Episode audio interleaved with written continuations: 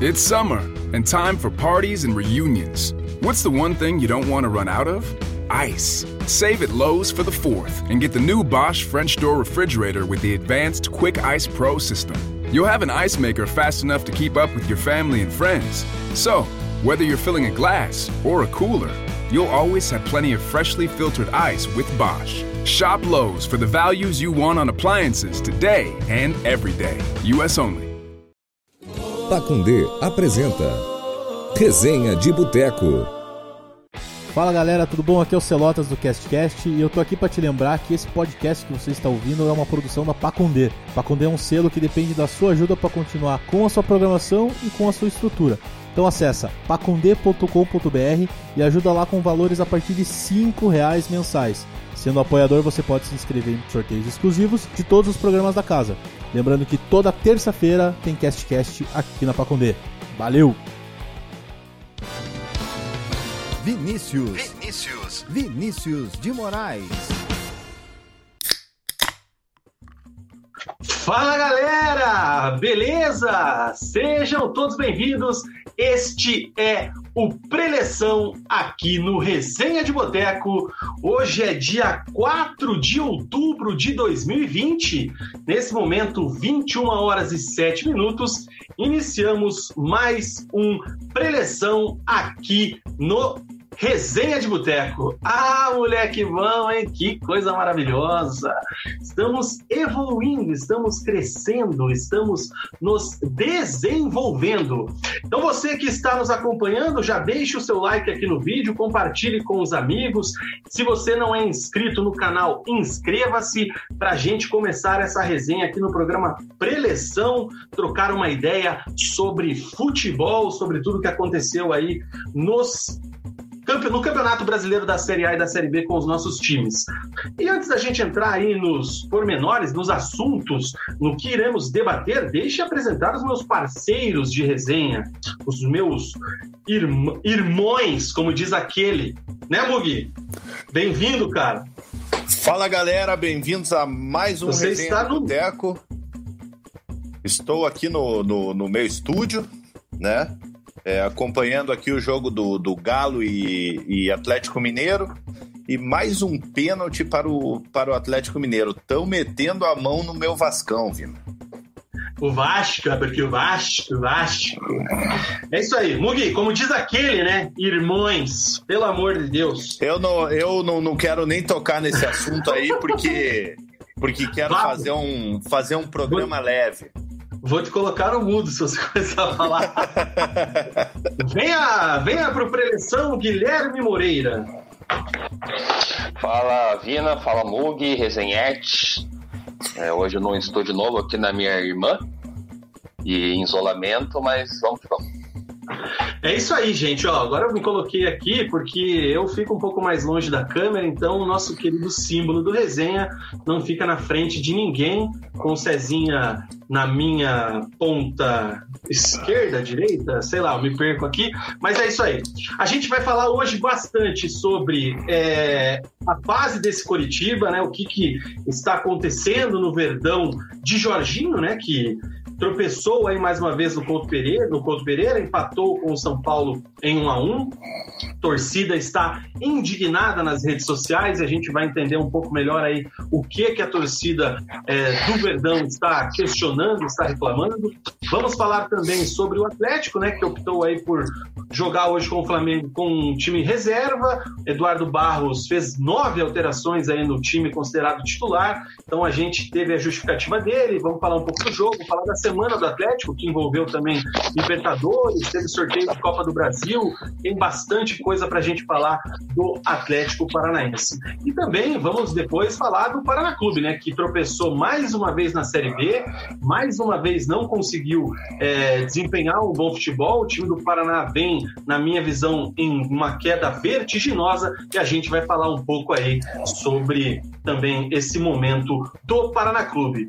Uma das novidades para hoje, gente, é que estamos também transmitindo simultaneamente no Facebook do Resenha de Boteco. Então a galera que está acostumada a acompanhar o programa só no nosso canal do YouTube, e já agradecemos a todos os inscritos do nosso canal, hoje também estamos no Facebook, na página do Resenha, onde transmitíamos o Resenha quando ainda não tínhamos esse maldito coronavírus, não estávamos em pandemia, através lá do estúdio da Pacundê Podcasts, que é onde o nosso áudio do programa vaza. Então, galera, mandem um alô aí pros Facebookers, os resenhetes do Face.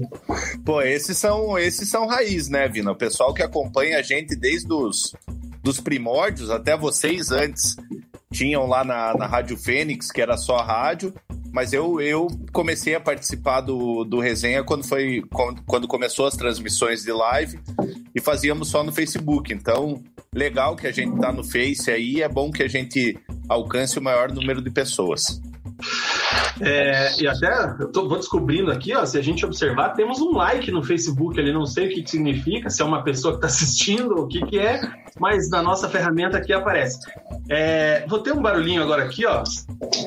Não sei se deu para ouvir, mas eu vou começar, vou começar a me servir, porque temos prêmios aqui, vamos falar mais tarde, mas já fica aqui aquele recadinho, né, meu querido Mug? Enquanto a gente ainda não está podendo monetizar o canal, mas teremos hoje divulgação aí de promoções para a galera, né, cara?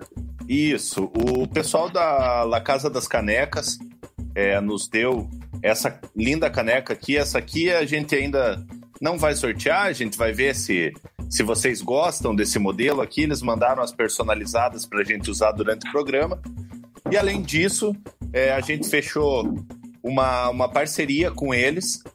E essa caneca que vocês estão vendo aí na mão do Vina, nós teremos, teremos um sorteio por mês de uma, de uma caneca dessa.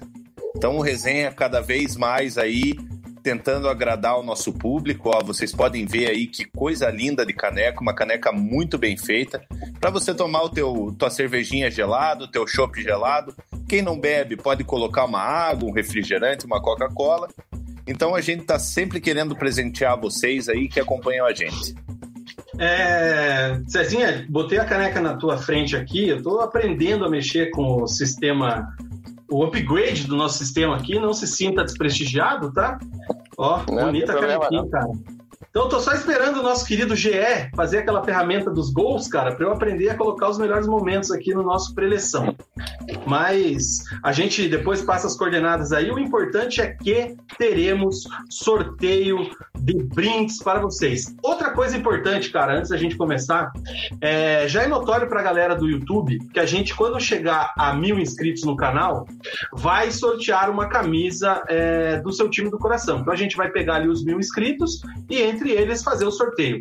E essa semana conseguimos com um novo patrocinador, patrocinador secreto, inclusive não quer se identificar, o cara doou mais uma camisa para você que é resenhete, ousado e alegre aqui no canal do Resenha de Boteco. Então, são duas camisas que iremos sortear assim que atingirmos mil inscritos. Você só vai escolher a camisa do seu time e a gente envia para você por conta do Resenha, claro, lembrando sempre, time paranaense, né? Não me venha pedir camisa do Mengão, do Vasco, do Corinthians, né, meu irmão? Que a gente, e muito menos do meu Chelsea, meu City, meu Não, Vina, e outra, e outra, se, o, se a pessoa não torce pro Curitiba, Paraná e pro Atlético, é, a, gente, a gente também está disposto a dar uma do Operário, uma do Londrina, mas tem que ser um time do Paraná. Exatamente. Então, fica a dica aí, rapaziada. Inscreva-se no canal do Resenha lá no YouTube e bora pra cima. Certo, Cezinha? Mandou ver todas as divulgações aí, cara? Bombando as nossas redes sociais? No Instagram não, mas o resto tô tentando. Ah, então, seguimos o baile. Vamos começar o nosso querido programa de hoje, o nosso preleção número 14. Diga lá, Mugi. Antes de começar, eu quero, quero fazer um esclarecimento aqui para os nossos ouvintes. É, eu estou tentando me adaptar com, com o áudio aqui, tentando é, ter um áudio melhor. É, no último programa a gente identificou que o meu fone estava com, com chiado, então eu queria pedir desculpa para vocês. Eu troquei o fone, peguei um novo fone então, se hoje tiver algum chiado, pode ser que seja o meu adaptador é, que, eu, que eu comprei aqui. Então, então estaremos sempre tentando melhorar. Se der algum chiado, essa semana eu providencio outro adaptador para o áudio ficar melhor para vocês eu vou, eu vou falar o seguinte para você, Mug. Eu já ouvi o chiado, cara. Eu então, acho que é o teu adaptador. Então é o adaptador, vou ter que comprar outro adaptador. Mas não tem problema, dá para lhe ouvir muito bem, cara. E temos aí as próximas uma hora e meia, duas horas, quem sabe, né? Você já comente aí, ó. O Munir tá com a gente, já dando aquele boa noite, com vários emoticons ali que acho que não aparece aqui pra gente. Grande abraço pro Munir. Pode patrocinar o resenha com a sua loja de camisas, Munir, por favor. A gente viu o teu Instagram lá, mandou um boa noite pra gente aqui.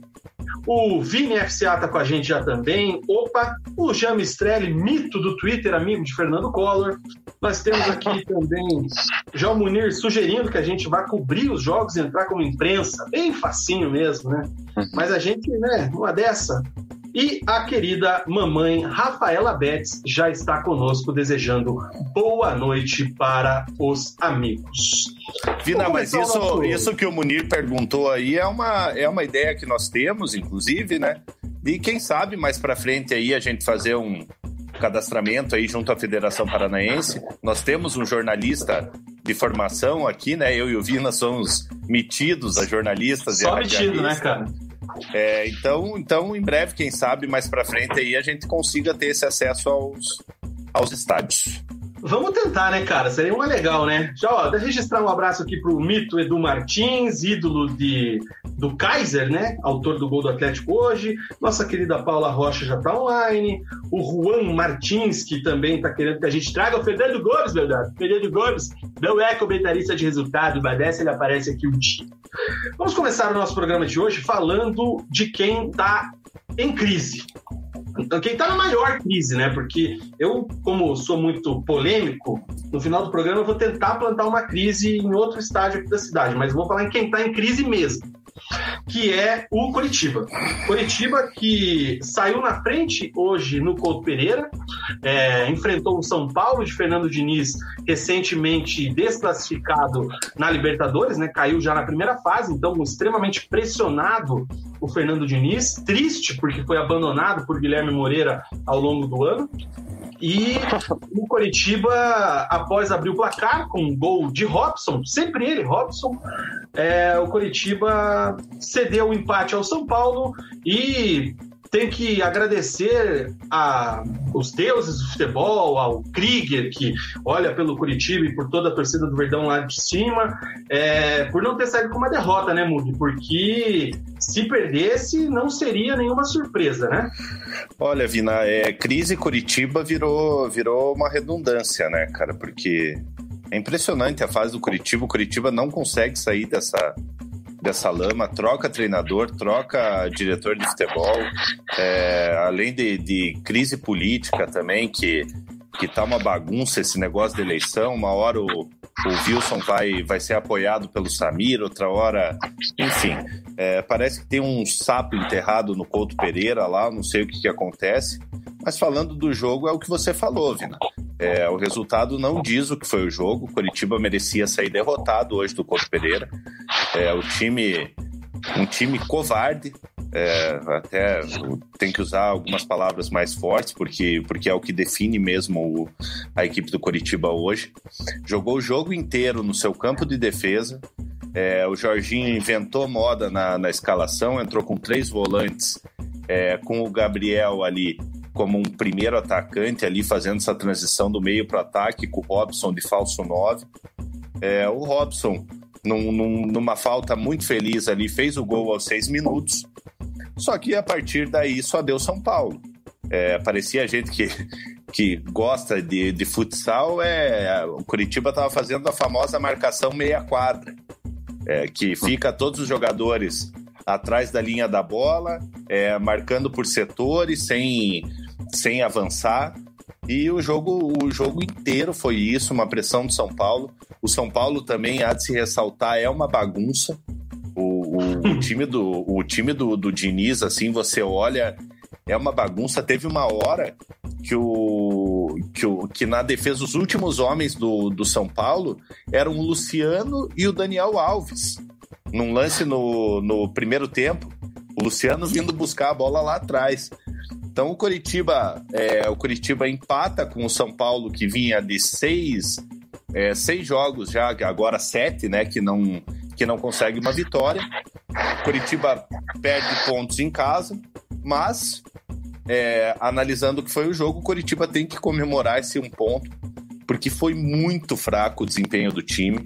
O Jorginho insistindo com o Gabriel, entrou com o Guilherme Biro, que é, apesar dele estar tá treinando com, com um elenco profissional, é, o Jorginho não utilizou ele em nenhum dos jogos, nem testou o menino e já lança ele como, como titular. Não estou criticando o menino, achei que foi, foi razoável até, não pipocou, não sentiu o jogo. Ao contrário de outros jogadores que a gente já sabe que, que não dá para contar, que é o caso do, do Jonathan, que entrou no lugar do Natanael, que foi expulso contra o Fluminense na, na segunda-feira, e o, o próprio Gabriel. Gabriel é o que a gente vem falando aqui no, no, no resenha, num campeonato de pontos corridos, um campeonato longo. É, você ter uns bagres desse no, no elenco, você vai acabar utilizando eles. Só que o Jorginho, ele erra na, na, na, nas escolhas dele, ele erra tanto na, na, escalação, na formação tática do, do, do Curitiba. Curitiba jogou hoje sem pontas, né? É, Curitiba está acostumado a jogar com aqueles pontas abertos e, e, com, com, com um atacante. Ele até entendo ele ter deixado o Neilton no banco, porque o Neilton está em transição ainda, voltando agora de contusão, mas demorou demais para mexer no time. É, o Curitiba voltou com o mesmo time no início do segundo tempo. É, e o Curitiba escapou de perder o jogo. É, a única chance assim que o Curitiba teve, marcou o gol, o Robson teve uma, uma outra chance no, no segundo tempo em que quase, quase, quase conseguiu fazer o gol, mas há de se comemorar esse um ponto e, eu, e já começa a ser questionado o trabalho do Jorginho, porque não vem fazendo um bom trabalho, o time, ao contrário de, de evoluir, vem evoluindo, né? É, então, então já, já é questionável as escolhas e o trabalho do Jorginho, a situação do Coritiba preocupa. É, Cezinha, antes de você dar a tua parte também no jogo, é, você que está nos assistindo tanto no YouTube quanto no Facebook, deixe os seus comentários aqui no nosso chat, comente aí que a gente vai colocar aqui a sua opinião, vamos repercutir, participe, faça o preleção junto conosco. E aí, Cezinha, o que, que você viu desse jogo, desse empate aí do Curitiba, que em uma outra situação, talvez outra situação de jogo, poderia ser um empate comemorado, tendo em vista a classificação do São Paulo no campeonato. Mas, é, como bem disse o Mug ali, o resultado deixa a torcida muito mais irritada do que satisfeita ou vislumbrando um melhor futuro no campeonato, né? É, mas do mesmo do Jorginho, né? O ano passado na Série B ele já jogava assim, né? Jogava feio, mas vencia, trazia alguns resultados. E nesse ano não está sendo muito diferente, né? Até teve alguns momentos competitivos na Série A, mas o, futebol do Curitiba com o Jorginho vai ser esse até ele ser demitido ou até o final do, do campeonato. O, só que as escolhas dele realmente são duvidosas, né? Insiste, não tem problema às vezes até três volantes, né? Mas desde que os volantes sejam consultores, pelo menos.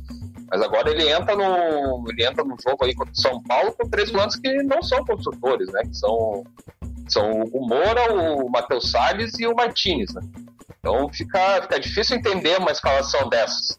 Gui, e um detalhe, antes para você concluir, ele saca o Matheus Bueno, que era um dos únicos do meio de campo é. que vinha fazendo alguma coisa. Exatamente, que era o único que tentava construir, né? Que dava um passe diferente, que, que invertia algum jogo, que invertia o jogo, fazia algo para frente, né? Não toque de para trás, enfim. Aí tinha o Sabino também, que com o Barroca e no começo com o Jorginho ainda fazia parte da construção de jogadas, não faz mais também. Aí ele opta pelo Filemon, que até não, não foi mal, assim, nesse jogo, mas, cara, ele tem uma... Um, ele tem uns lances, assim, que, que são meio doidos, cara, que a bola parece estar para ele, ele vai lá e perde o tempo da bola. É, não, sim, não tem segurança nenhuma com ele, né? E, e, assim, até do, do Neto também concordo de colocar desde, desde o início, né? Porque tá voltando, assim, eu sei que né, a torcida fala muito, fala, pô, tá, veio para resolver, se tá disponível tem que colocar no jogo, mas o cara tá, tá um bom tempo parado, né?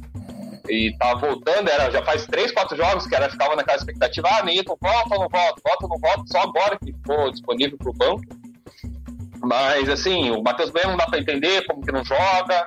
É, às vezes até o próprio Paulo Tomás, cara, coloca o cara lá.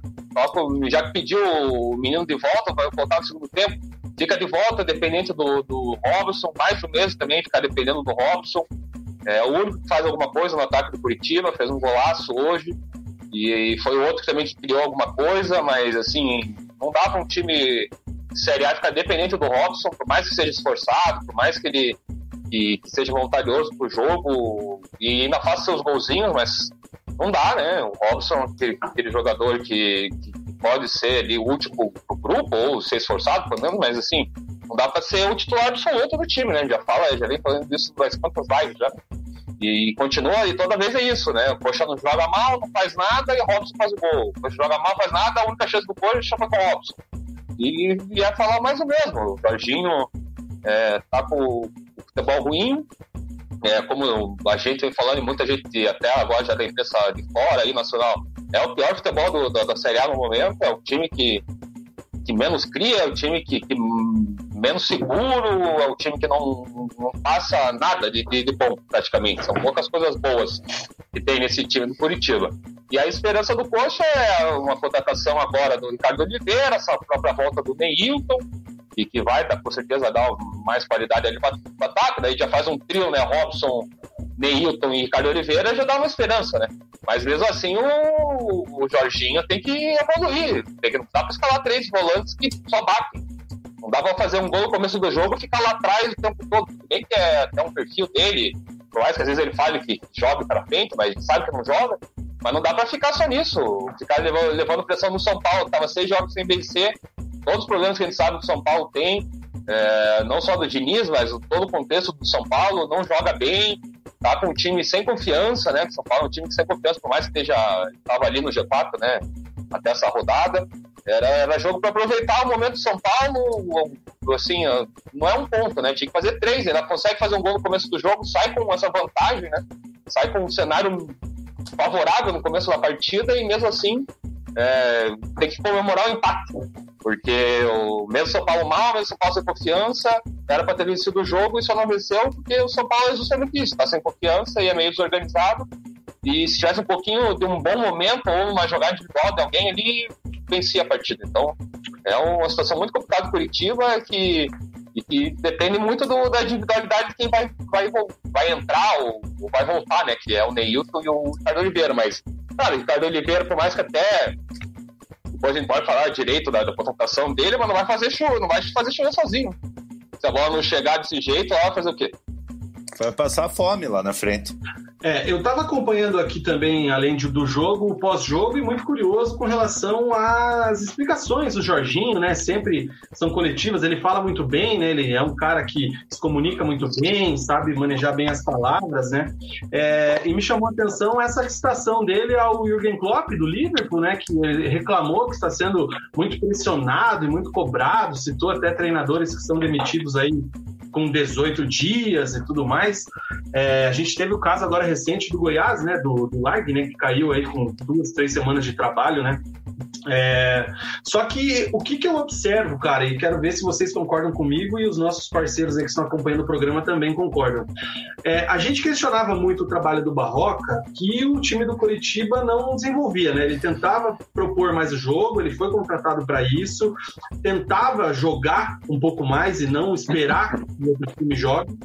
É, e claramente não, não, não deu certo, apesar de alguns lampejos, apesar do time ter algumas boas atuações, fazer um pouco de frente aos adversários. Eu cito principalmente as duas finais do Campeonato Paranaense, é, onde Curitiba foi bem, razoavelmente bem contra o Atlético, né? fez frente pelo menos. é, no primeiro jogo, no segundo um, um pouco menos, mas também. É, e foi mandado embora por causa disso. Né? O time não rendia, não fazia o que ele foi feito, o que ele foi contratado para que seja executado. Aí o nosso querido Samir com o Pelaipe, o Samir traz o Pelaipe e o Jorginho com a ideia de futebol reativo, futebol que segura um pouco a bola, que sai no contra-ataque para tentar alguma coisa. E o Jorginho, ele teve agora, acho que duas semanas cheias, seguidas para trabalhar, né? É, e a impressão que eu tenho é que o time do Curitiba piorou. O time estava jogando um pouco menos pior com o Barroca. Com o Jorginho, a, as, os poucos lampejos que o time tinha de, de alternativa, elas acabaram. É realmente é isso que a gente falou agora, que o Cezinha falou, o Mugi também, que ou é o Robson ou é o Sabino que são as alternativas. é o Wilson. Ou o William Matheus. É, é, o William Matheus, é. Mas o William Matheus, cara, o, último jogo do William Matheus que eu lembro que ele foi bem foi contra o RB Bragantino, na partida que o Mozart era o, o comandante. Que foi Isso. o primeiro jogo pós-barroca antes do Jorginho. Depois disso, ele, ele voltou a ser o William Matheus. Não, é. Mas é o que a gente vem falando, né? Que as coisas, poucas coisas boas que tinha no Barroca, que era a construção ali com o Sabino, que ajudava, né? É, na, na, progressão com a bola mesmo, né? Tentar achar algum, algum jogador no, nas entrelinhas, é, o próprio William Matheus no, no, apoio, né? Hoje ele até fez um finalzinho ali, né? O Curitiba quase fez um gol com o cruzamento dele e o Paulo Tomás, que o Reinaldo tirou bem na, bem na hora da finalização. E era uma das poucas coisas boas também que tinham, que era o William Matheus no ataque, e não, nem mais isso tem também. Então, é o que você falou, o, o Jorginho antes estava falando, ah, agora tô feliz que tem semana cheia, deu até a coletiva lá, falando que estava gostando dos treinos e tudo mais, e tem mais uma, uma semana cheia e nada e, e nada, né? Porque tem semana cheia, o que, que acontece com o time? É, escalações duvidosas, time piorando, que antes que até teve umas partes competitivas no início do trabalho dele, né? Venceu lá o, o esporte, fez um segundo tempo competitivo ali com o Atlético Mineiro, apesar que o primeiro era para levar uma goleada, aí vence no final o Vasco também, jogando mal, mas enfim, venceu. Mas assim, é assim, aquele que a gente fala até vinha para o Paraná que vinha vencendo, mas já, já havia alguns, alguns problemas no time, que uma hora ia cobrar. O Curitiba ganhou esses jogos ali, mas assim, daquele jeito, né? Pênalti no finalzinho, é, cagada do, do, do, time adversário, uma, uma falha individual de, de alguém do, do, outro time, não por mérito, né? Não por construção. É, às vezes podia estar perdendo e jogando melhor, a gente pensa, pô, daqui a pouco a bola entra, daqui a pouco começa a jogar bem e vencer. Mas o Curitiba não, vinha jogando mal e arrancava o um empate com, com um pênalti no final. E agora né, não tá tendo nem pênalti, né? Pra, pra, pra conseguir fazer gol. Então é, é, uma situação muito complicada. O único jogo que o Coritiba. É, é, o último jogo que o Coritiba criou Goiás, né? jogadas mesmo. É, contra o Goiás ali que você. Primeiro tempo, né? Primeiro tempo que você abre 2 a 0 acaba tomando a virada. É, e consegue um empate ali que acabou, acabou sendo heróico no final, empatando 3 a 3 Então, quando, quando a torcida do Coritiba, o, o Samir, o Pelaipe, é, pediam um treinador reativo, era um treinador que, que chegasse e realmente fizesse um futebol reativo, não um futebol totalmente defensivo. O que acontece com o Coritiba, que o Coritiba ele entra em campo, ele parece que ele sempre está jogando pelo resultado. O Coritiba ele está sempre só se defendendo, pouco contra-ataca. É, você não tem jogadores para puxar esse contra-ataque, principalmente sem o Neilton. É, o Rafinha está machucado, o Neilton não joga, o Robson não é um jogador de velocidade, o Gabriel muito menos. Então, um time que quer ser reativo, você precisa ter uma, uma velocidade na transição. Não, e outra, Mugi, é, todo mundo sabe do problema de transição do, do Diniz, né? Faz cinco anos que ele tem problema de transição Sim. em jogadas. E daí não tem um cara veloz pra, pra puxar um contra-ataque, ainda mais quando o coach sai com 1x0 quatro minutos de jogo. É, Curitiba... bota, já que tem o Natan, então bota o Natan lá. Bota o Natan e o Paulo Tomás, o espiar, corre. Pelo menos, é eu... pelo menos assustar, né? Pelo menos incomodar a zaga do, do São Paulo. O São Paulo é jogava no campo de ataque do Curitiba sabendo que não ia ter problema, porque o Coxa não atacava. É o que eu falei, o São Paulo é uma bagunça, cara. O São Paulo você não consegue. O São Paulo é tão bagunçado que você não consegue identificar as linhas, cara. Sabe? Porque uma hora o, o, o Dani Alves está jogando de zagueiro, outra hora ele está de ponta, O Léo Pelé, uma hora ele tá de lateral esquerdo, outra hora ele tá de zagueiro. É, é uma variação tática maluca do Diniz ali. Se você pega, se o Diniz ele pega um treinador ali que, que tem uma boa leitura de jogo, ele tá lascado. Sabe, que tem uma boa leitura de jogo com um time mais ou menos qualificado, ele tá lascado, ele vai perder. A gente tá vendo que o São Paulo, o São Paulo só tá só tá patinando e, e não, não sei como não conseguiu vencer o Curitiba hoje. Mas como eu tava falando do Jorginho, é, o maior problema é, é esse lance de não, de não ter o, a, a, a, o reativo. Você só se defende. Você só se defende. Aí você acha um gol no início do jogo, aos seis minutos, e o que, que o Coritiba faz? Ele recua. Ele recua e fica ali. Você vai ficar sofrendo 85 minutos? Uma hora você vai tomar o gol. Por mais que não seja um time tão qualificado, o time do São Paulo, é aquela coisa, água mole em pedra dura, tanto bate... Uma hora vai, né? Uma hora vai, entendeu? Apesar do, do, do, gol do São Paulo ter sido de, ter sido de pênalti ali, até achei um pênalti infantil, não, não precisava abrir o braço, isso aí se treina, é comunicado o jogador, sabe? Sobe, deixa o braço no peito, um protegendo o saco ali para não, não pegar, né? E o, e o jogador se assusta e, e bloqueia a bola. É, então, assim, eu acho muito questionável. Eu fui um dos que. Eu reconheço que eu fui um dos que, quando anunciaram o Jorginho, eu tive uma esperança, é, porque eu já estava um pouco é, receoso em relação ao, ao, trabalho do Barroca, porque Curitiba não tinha é, qualidade para criar e tinha muita dificuldade para para entender a ideia de jogo do, do Barroca. E eu achei que o Jorginho chegaria jogando no contra-ataque e tal. Mas hoje eu vejo que o Jorginho, ele, muito pelo contrário, ele, ele piorou o time em relação ao Barroca. Não estou pedindo o Barroca de volta de, de forma alguma. Mas se você for analisar o time do Barroca e o time do Jorginho, o time do Barroca era não, não vou falar 100 vezes melhor, mas era um time melhor, era um time incomodava que... mais o adversário. Incomodava mais, criava mais Incomodava pouco, né? Incomodava, incomodava pouco. É, incomodava pouco, o do Jorginho não incomoda. Essa é então, assim, Vina, eu já vejo, eu, eu já vejo o, o, o trabalho do Jorginho é, bem questionável e eu acho que dependendo aí das próximas duas rodadas aí, se o Jorginho não conseguir, não conseguir os resultados, é capaz de, de que. E, é, e, outra coisa estranha é assim, né? Sarrafiore chega numa quinta, vai pro jogo no sábado para estrear, né? Sem treinar. Joga meio, é, sem treinar. O, joga meio tempo lá, daí o Jorginho na coletiva justifica que não conseguiu treinar, e daí tinha a, a questão de flutuar ali na, na, questão do ataque lá, deu a explicação dele. Daí o cara nunca mais joga. É, o cara vem um reforço do Inter, em tese que seria para jogar, né? Então, daí eu começo a questionar. Essa, essa contratação foi de quem? Foi do. Foi escolha conjunto com a comissão técnica ou foi só pela que, que decidiu trazer? E quem adianta trazer um cara do Inter lá? Que em tese era, era, era para ser melhor que os, os jogadores que estavam aqui. O cara nem joga. E agora já tá com mais de duas semanas treinando aí, não entra no, no time. Gui, mas isso, isso faz parte das escolhas da, das escolhas equivocadas do Jorginho. A gente sabe, pelo pouco que a gente já viu do, do Sarrafiore no início dele lá no Internacional, a gente sabe que é mais jogador que o Gabriel.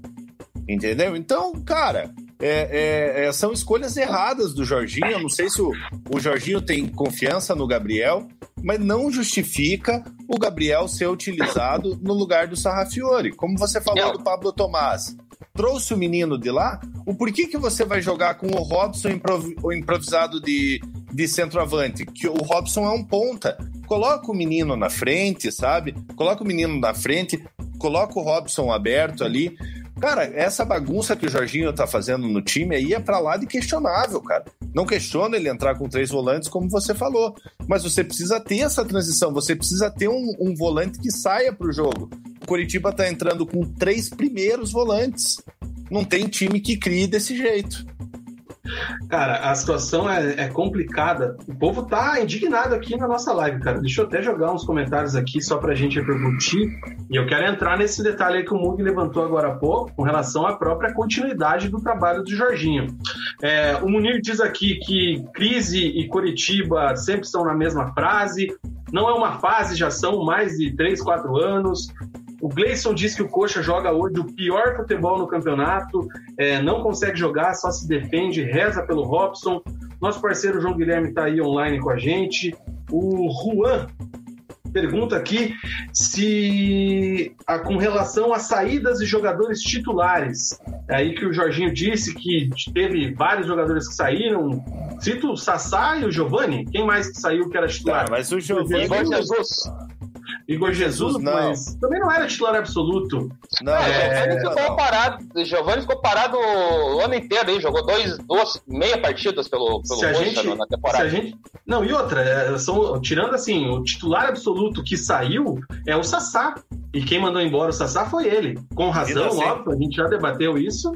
E o, Sassá, mas... e o Sassá era titular absoluto nos três últimos jogos tá? Sim. Porque antes ele era a terceira opção no banco de reservas. Entrava o Vanderlei e não entrava o Sassá.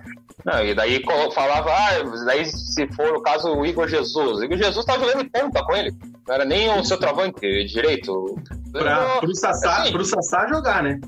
É, desculpinhas, né? Que não cola. Cola pra e outra coisa, E outra coisa, falando em relação ao Igor Jesus, vejo o potencial no menino, acho que, que, que pode ser, se tornar um, um, um bom jogador, escolheu ir para o mercado alternativo. Mas, cara, o, o, Igor Jesus ele, ele fez sete gols em 56 jogos. Para um atacante, para vocês saberem, o Rafael Lucas, os números do Rafael Lucas são bem melhores do que do Igor Jesus. Então, né? Não é o. Vamos, não é vamos pensar, né? O Gleidson afirma aqui que o time do ano passado com Rafinha e Juan Lano era mais forte que o atual, com certeza. É... Munir perguntou. ainda, né? Fazendo gol. É, bem lembrado. O Munir pergunta se o Juliano é muito caro para o Coxa. Sim, muito. Muito, muito caro, esqueça. É caro é... Palmeiras? É. Muito e outra, e outra. Ele tem uma identificação o Juliano ele tem uma identificação enorme com o Paraná aqui em Curitiba. Então, como ele tem um mercado fora de Curitiba também, lá no Rio Grande do Sul, eu acho que ele jamais jogaria no Curitiba e no Atlético. Exatamente. O Munir diz aí que tem expectativa com o Cerruti, inimigo do gol, e com o Bebetinho. O Bill Dipper pergunta qual é a solução demitir técnico e pagar mais uma rescisão, contratar mais jogadores e pagar mais rescisões, se quebrar mais financeiramente e não melhorar tecnicamente e ir para a Série B com dívidas. Eu Olha, respondo essa ele, eu respondo ele essa, Vina. Chamou é, assim, chamou Gui. Bill, eu acho que a gente tem que ter responsabilidade para gastar. Eu, eu concordo com você aí que é complicado você contratar um treinador, mandar embora e, e fazer, fazer, fazer uma rescisão, ficar pagando rescisão, jogador que entra na, na justiça. Mas acredite se quiser, meu parceiro. Se cair para a segunda divisão, o prejuízo vai ser muito maior. O nosso Leonel Rocco está aí dando boa noite para gente, dizendo mais uma pífia apresentação do Coritiba. O Verdão evoluiu. Uh, que mais que temos aqui, cara? Pessoal comentando bastante aqui. O, Hugo, o Leonel falando do Hugo Moura. Uh, o Gabriel Andriel diz que se cair acha que sobe de novo. Ah, não. O Gabriel Andriel tá falando do Londrina, cara. Muito bem nascer, mas a gente pode citar depois aí o Cezinha dar um papo aí também. Só e corrigindo, já... só corrigindo o Gabriel ali, eu, eu acompanho a Série C também, cara. Eu, Sim. A, eu gosto bastante do, do, do, de acompanhar a Série C, então eu tô vendo que o Londrina, Londrina vem. É, até o Londrina ele, ele começou até mal, mal e, e venceu uns jogos jogando mal, mas ele tem melhorado agora. O alemão tem acertado um pouco melhor o time, tá, do, tá dentro do G4, né? Hoje o, é o Edenilson lá que fez o gol ainda, né? Que, ele tava no, no Cascavel lá. E, e, o Curitiba não, e o Londrina é, é assim, né? Ele, a gente achava que, que, era um time que ia ficar brigando para subir na Série B e fez um ano passado horroroso, desastroso, né? Acabou até caindo fez tudo que não estava fazendo nos anos anteriores, fez ano passado, de trocar vários técnicos e, e as declarações do Sérgio Malucelli lá.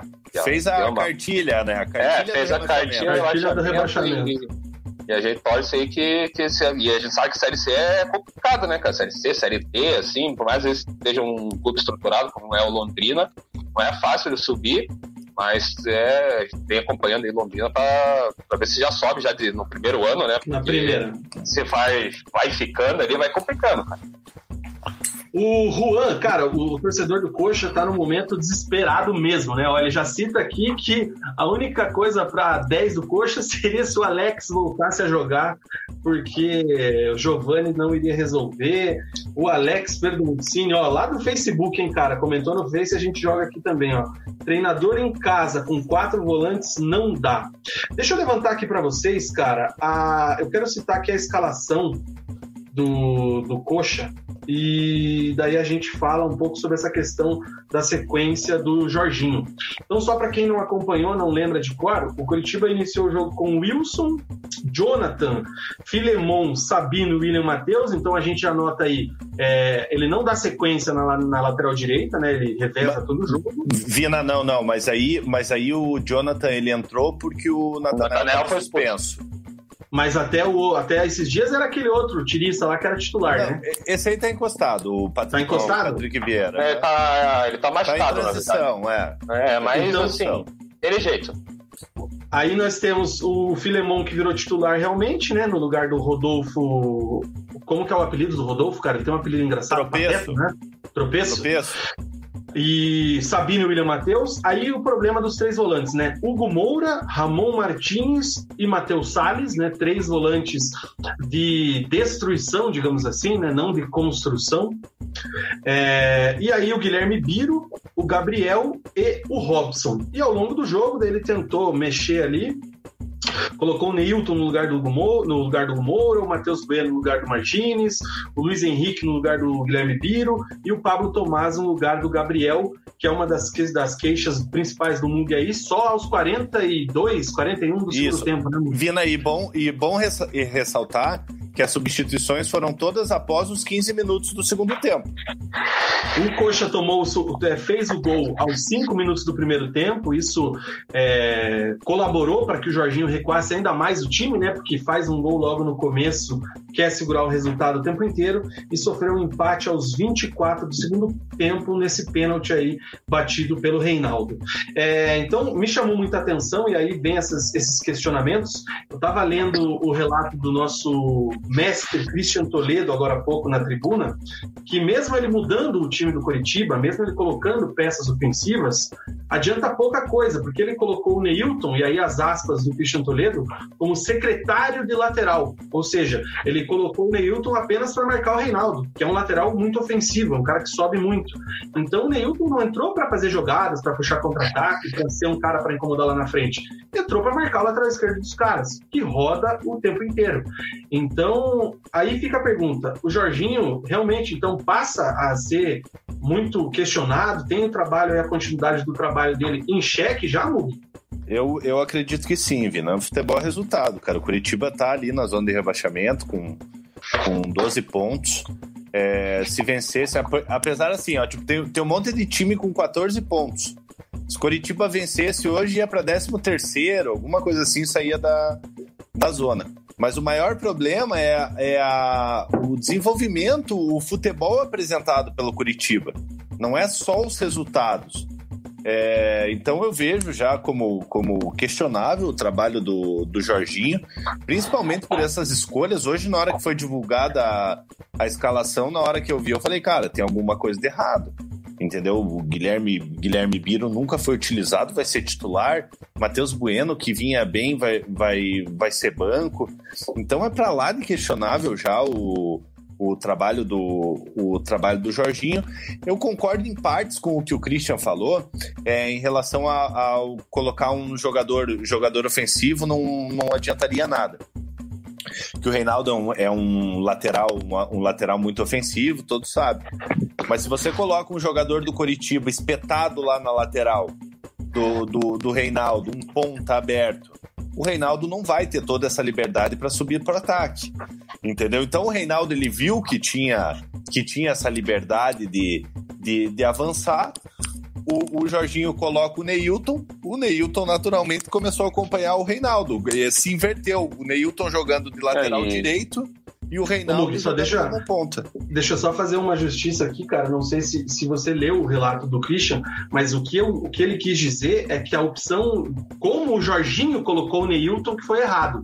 Não, foi, então... não, não ter colocado o Neilton foi errado. Isso o Christian disse. Até a, a, jogada do. Aquela jogada que comentei do, do William Matheus, quem fez a jogada foi o Neilton.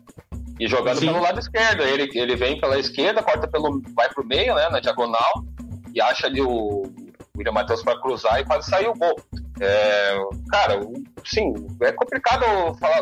A gente vai falar de coerência né, da diretoria do Coxa. Né? Se fosse coerente, daqui a pouco manda embora, porque é, vem falar do Barroca lá, que não era só os resultados, né? O Barroca foi demitido com três derrotas, né? não tinha nenhum ponto. Ou quatro derrotas, não lembro, mas não tinha nenhum ponto no campeonato, né? E, e daí não era só pelas derrotas, né? Não era só pelos resultados, porque não via que, que tinha como evoluir, o, trabalho dele estava tendo ali, não, não via que ia crescer. Sendo que no, no Paranaense lá estava elogiando lá que competiu com o Atlético. Aí agora pro, pro, pro Jorginho até teve um, alguns resultados, né? Tem perdido menos, ainda ganha uns jogos ali na um pênalti de bola parada. Mas se for analisar pelo desempenho, daqui a pouco vai ter que mandar embora, porque quem que tá vendo o Jorginho jogar e tá imaginando que vai melhorar? Só vai melhorar, acho que assim, acho que eles vão dar agora como o Neilton tá voltando, né? Provavelmente o próximo jogo vai ser titular, não vai nem ter essa, não tem nem mais banco, já entra como titular. Aí já bota o Robson de um lado, possível que o Ricardo Oliveira já entre também, ou o Pablo Tomás. Aí deve dar uns dois jogos com essas peças aí, né? Melhores, com mais qualidade, para ver o que ele consegue ofensivamente. Porque ofensivamente o Curitiba não existe. É, existe o Robson. E, assim, senão, eu acho que vai passar muito por isso. Se com esses nomes chegarem em dois, três jogos aí, não, não mudar muita coisa, já penso que a diretoria também não, não duvido que, que vai mudar ou vai buscar outro, outro treinador no mercado. O problema é que assim, né? A gente sabe que o Curitiba tem que ficar na Série de qualquer jeito, porque cair vai virar um desastre. Daí tem agora a eleição que foi marcada para dezembro mesmo, ter a transição no meio do campeonato. É uma situação complicadíssima do Coxa e, e não dá para confiar no Samir nesse, nessa reta final da gestão dele, que vai saber conduzir. É, até um detalhe o... aqui, Vina, para a gente falar, é, rapidinho, só uma informação. É, faltam 12 jogos agora, depois desse jogo do, do São Paulo, faltam 12 jogos para terminar o mandato do Samir. É, então, então, Já começou como... a contagem regressiva, então. É, não sei qual vai ser a atitude dele aí.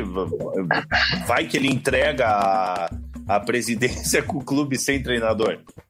Meu Deus. Cara, é um ponto importantíssimo que a gente tem que falar nessa semana. Aconteceu que na segunda-feira o Coxa foi ao Rio de Janeiro e tomou quatro do Fluminense, né? E a torcida indignada, né? Foi às redes sociais, foi até né, aquela central de atendimento do clube, que eu sei que o povo liga, incomoda bastante. E no dia seguinte, o Curitiba apresentou Ricardo Oliveira Atacante ex-Atlético Mineiro, né? Não joga desde antes da pandemia, 40 anos de idade, é, veio para ser esse camisa 9 que falta é, ao Verdão aí desde a saída de Passar, Igor Jesus e tudo mais. É, a pergunta para vocês é essa aí que eu coloquei aqui na nossa faixinha. O que é que pode fazer o Ricardo Oliveira nesse Curitiba? Qual é a expectativa? Como é que vocês imaginam ele se encaixando nesse time do Jorginho? É, porque eu já antecipo a minha visão, cara. Um time para o Ricardo Oliveira fazer gol, e ele sabe fazer gol, precisa criar. Ele não é um atacante que tem nem idade para pegar uma bola de bola 2-3, resolver. Ele é um cara que finaliza muito bem. Mas para finalização precisa ter criação. E isso o Curitiba não tem faz muito tempo. É, o que que vocês acreditam aí? O que vocês esperam do Ricardo Oliveira? Vina, eu gostei da contratação. É, no, no resenha passado, até tinha falado que seria um nome que eu, que eu traria. É, apesar, o Gui pode até falar me melhor, o Gui tentou essa informação com o próprio Pelaipe, o Pelaipe falou que, que, que não, não, entendeu muito bem que o Gui era jornalista, achou que o Gui estava oferecendo jogador, enfim. É, eu, acho que, eu acho que é uma boa contratação para o Curitiba, apesar de, de, de não ter coerência, né? Porque o Jorginho e o Pelaipe tinham falado que preferiam o Curitiba não ia trazer medalhão, ia trazer jogador, jogadores mais novos. Enfim, bateu o desespero, apareceu uma oportunidade de mercado aí com, com o Ricardo Oliveira. É, eu tenho uma boa expectativa, é um jogador que eu gosto, tem 40 anos, mas é um jogador que sempre se cuidou. É, é um jogador bom de grupo, que pode trazer uma experiência, uma experiência enorme pro, pro, pro vestiário ali. É, não, eu não me lembro de uma situação assim do Ricardo Oliveira jogar num time é, que brigue pelo, pelo rebaixamento. Geralmente ele jogava, jogava em times que brigavam por algo, por algo a mais. Então talvez seja, seja uma, um fato novo aí na, na carreira do Ricardo Oliveira. Tem que ver como que ele vai se comportar. Que ele sabe fazer gol, a gente isso a gente não, não tem dúvidas. Mas é como você falou: se não tiver quem alimente o, o, o Ricardo Oliveira, ele vai acabar passando fome. Se não tiver um meia ali para enfiar as bolas para ele, um lateral para cruzar as bolas para ele, ele vai acabar fazendo, passando fome. Bom, é assim, é um claro ato de falta de coerência e desespero, né? Porque ah, sei lá quantas eleições atrás eu tinha comentado que falei, né, com o pessoal, o pessoal do Curitiba e eles falaram que, que o Ricardo Oliveira não era opção, né, pela idade, enfim, as explicações que, que me deram lá eram bem claras que não iam trazer o Ricardo Oliveira. Aí perde ele 4x0 no outro dia, opa, oi Ricardo Oliveira. Então, assim, claro, claro ato de desespero de quem tá com a corda no pescoço. É, assim, você olha o, o, elenco do Curitiba, vem o Ricardo Oliveira e você vai falar que não, que não é bom? Eu, pô, você tem que dar graças a Deus que ele aceitou vir pro Curitiba ainda. Se eu fosse o Ricardo Oliveira olhando o Curitiba jogar, eu ia pensar 10 meses se eu vinha. Porque é complicado, é um time que não cria e, e é triste de, de assistir. Mas, assim, eu só não aprovaria uma, uma vinda do Ricardo Oliveira se desse um valor absurdo, assim, né? Desse com é, 300 mil, 400 mil. Aparentemente veio até abaixo dos 200 mil, então é, veio, entrou no, no, no, dentro do, do, orçamento aí do Curitiba, né? Até porque saiu é, com jogadores. O salário vai ser o mesmo que o mesmo que o Sassá recebia, 180 mil, que é a parte que o Curitiba paga. É, então é uma troca até melhor, mas assim, o, o, o, ele é um cara que, por exemplo, tem 40 anos, mas se cuida, é um cara que, assim, se for pegar os números dos últimos anos, não é um cara de 40 anos que joga pouco, ele joga aí no mínimo 40 partidas por ano, no mínimo, né? Não vai jogar agora porque, obviamente, não tem jogos para isso. Né, enquanto ele vestia a camiseta do Curitiba. Mas é um cara que raramente se machuca, se cuida bem, está sempre no shape, né? Tá sempre bem fisicamente. É aquele atacante que finaliza super bem, mas também não fica estático lá na frente, né? Se for pegar o, mapa de calor dele, em todos os times, assim, ele, ele sai da área, claro que não tem mais o arranque que ele tinha, mas mesmo assim, se pegar no um contra um, assim, ele ainda tem uma explosão curta que, que pode passar o, o, o zagueiro. É, então eu acho que é a contratação vale, mas assim, se for também o último ano dele, o um, um ano e meio dele, assim, é, ele fez, acho que fez 14 gols no, no, no Galo ano passado. Só que dos 14 gols que ele fez, metade foi no, acho que se não me engano, foi no primeiro semestre ali. Daí no segundo semestre ele ficou bem apagado. É, ou, ou, metade foi no, só no, no, Mineiro, assim, teve um jogo que ele fez três gols pro time no, no estadual lá.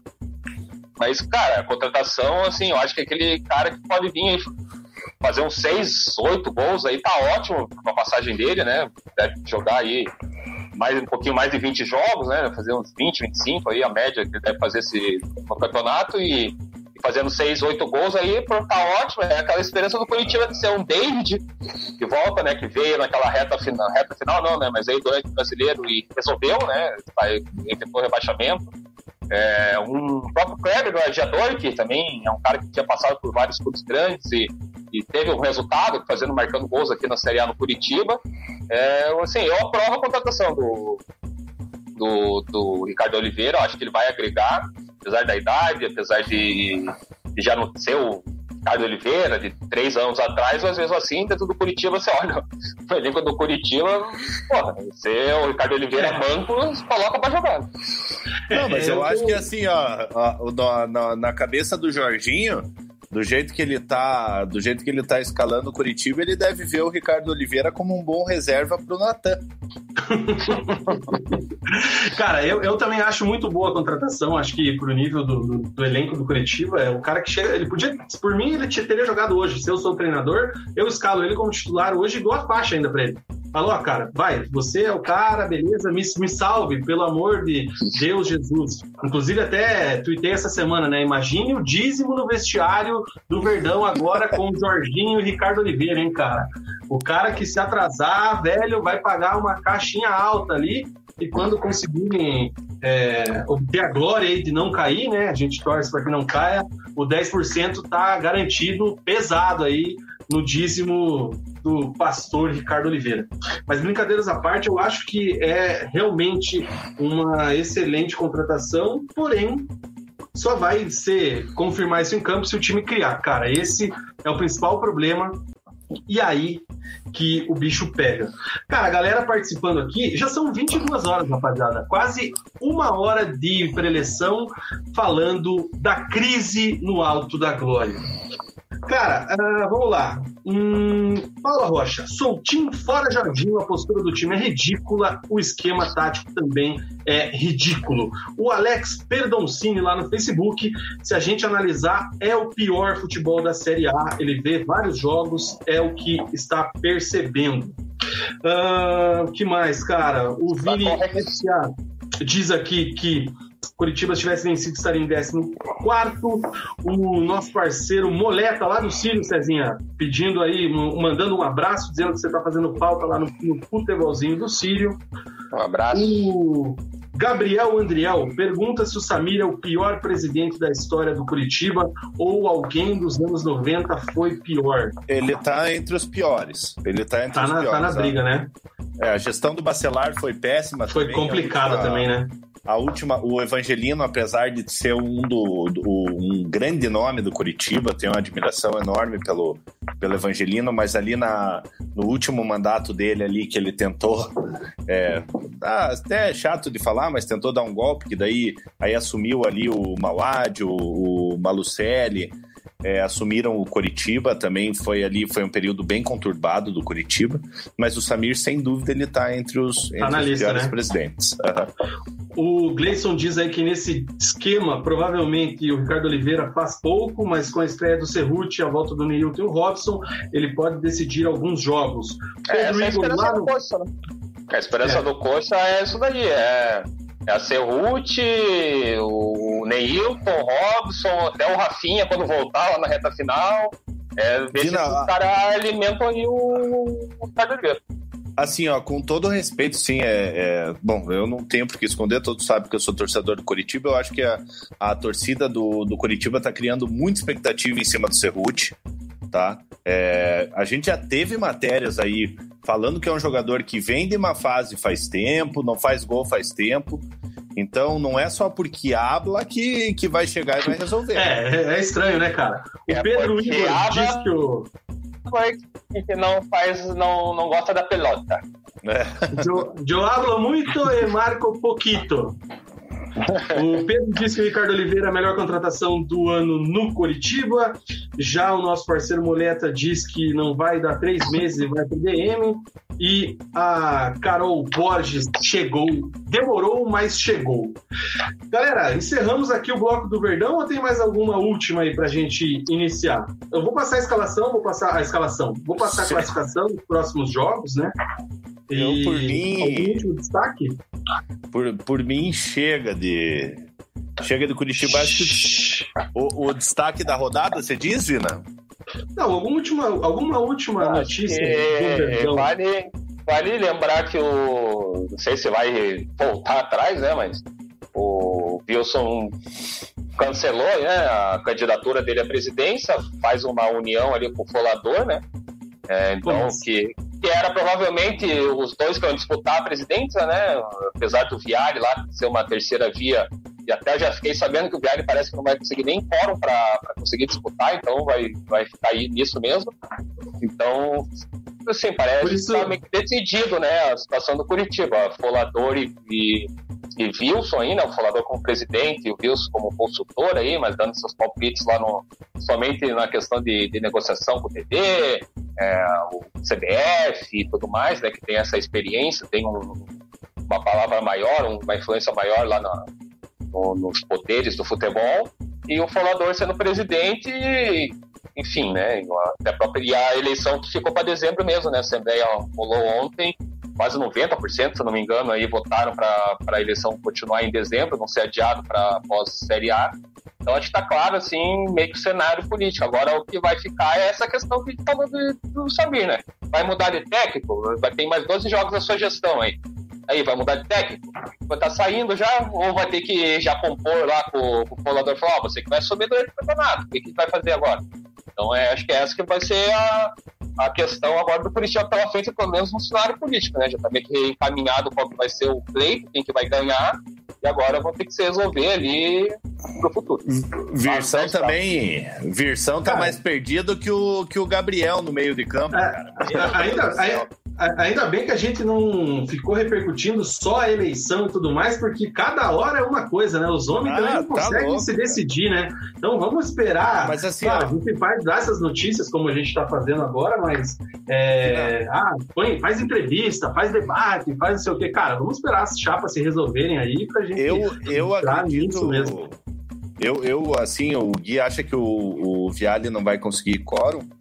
É, eu acredito que, que, que deva conseguir, eu acho que vai ter um, um bate-chapa ali entre o Fulador e o, e o Viale, é, mas acredito na, na vitória do Fulador, então acho que já está já tá muito bem encaminhado, é, ainda mais com, com o apoio do Wilson.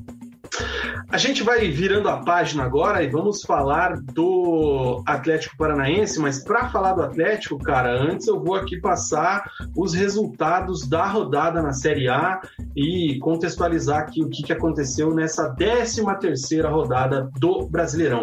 Começou ontem com o Grenal empatado em 1 a 1 depois tivemos Palmeiras 2, Ceará 1, o Red Bull 0, Corinthians 0 lá em Bragança Paulista. Já hoje pela manhã, o clássico Botafogo Fluminense também ficou no 1x1. O Furacão tropeçou lá no Maracanã, perdeu para o Flamengo por 3 a 1 Curitiba 1, São Paulo 1. Esse jogo aqui do Bahia com o esporte adiado para. Não, era Não, hoje. Teve jogo. jogo. Teve jogo. Então, deixa eu dar um F5 aqui. Tava Fortaleza 0. 2x1 pro... pro esporte, tava. Vamos ajudar a nossa querida conexão. Olha lá. Então, o Bahia perdeu para o esporte por 2 a 1 em Pituaçu. Mano Menezes começando muito bem o seu trabalho no Bahia, né? O Fortaleza 0, Atlético Goianiense 0, Goiás 2, Santos 3 e Atlético Mineiro 4 a 1 no Vasco. Esse jogo ainda tá rolando, né? Em andamento, 33 minutos e uma pressão danada do Atlético Mineiro. Acabou de mandar uma bola no travessão. O Vasco enganou todo mundo no começo do campeonato, hein? Do jogo liderança... também, porque saiu, saiu na frente. Na liderança, nesse momento, o Atlético Mineiro com 27 pontos, segundo o Inter com 22, o Palmeiras é o terceiro com 22 também, e o Flamengo é o quarto com 21. O Palmeiras segue invicto, 5 vitórias e 7 empates. O Esporte aparece na quinta colocação, cara, com 20 pontos, e o Santos é o sexto também com 20. Thank you.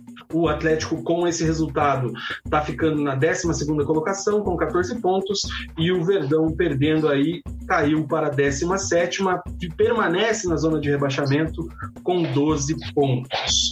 Os próximos jogos aí, o Coritiba joga na quarta-feira, né, dia 7, às 19 horas e 15 minutos, lá na Arena do Grêmio. Então, teve alguém que perguntou aí na live, eu vi nos comentários, está aí a resposta. E o Atlético vai a campo na quinta contra o Ceará às 19 horas na Arena da Baixada. Certo, Mugi? Certo. Maravilha, cara. que mais? Deixa eu voltar aqui para nossa tela. Guilherme Moreira já está online e a gente fala agora da partida entre Atlético e Flamengo. Você que está conosco, é... acompanhe. Cara, olha quem está mandando um abraço para a gente aqui no Facebook, rapaz. Marlos Romero Bonfim, mais ah. conhecido como Lionel Marlos, diretamente Canhota, da Ucrânia, hein? Canhota mágica. Isso aí é um do. Acredito que para você também é um dos melhores que, que já vi de perto.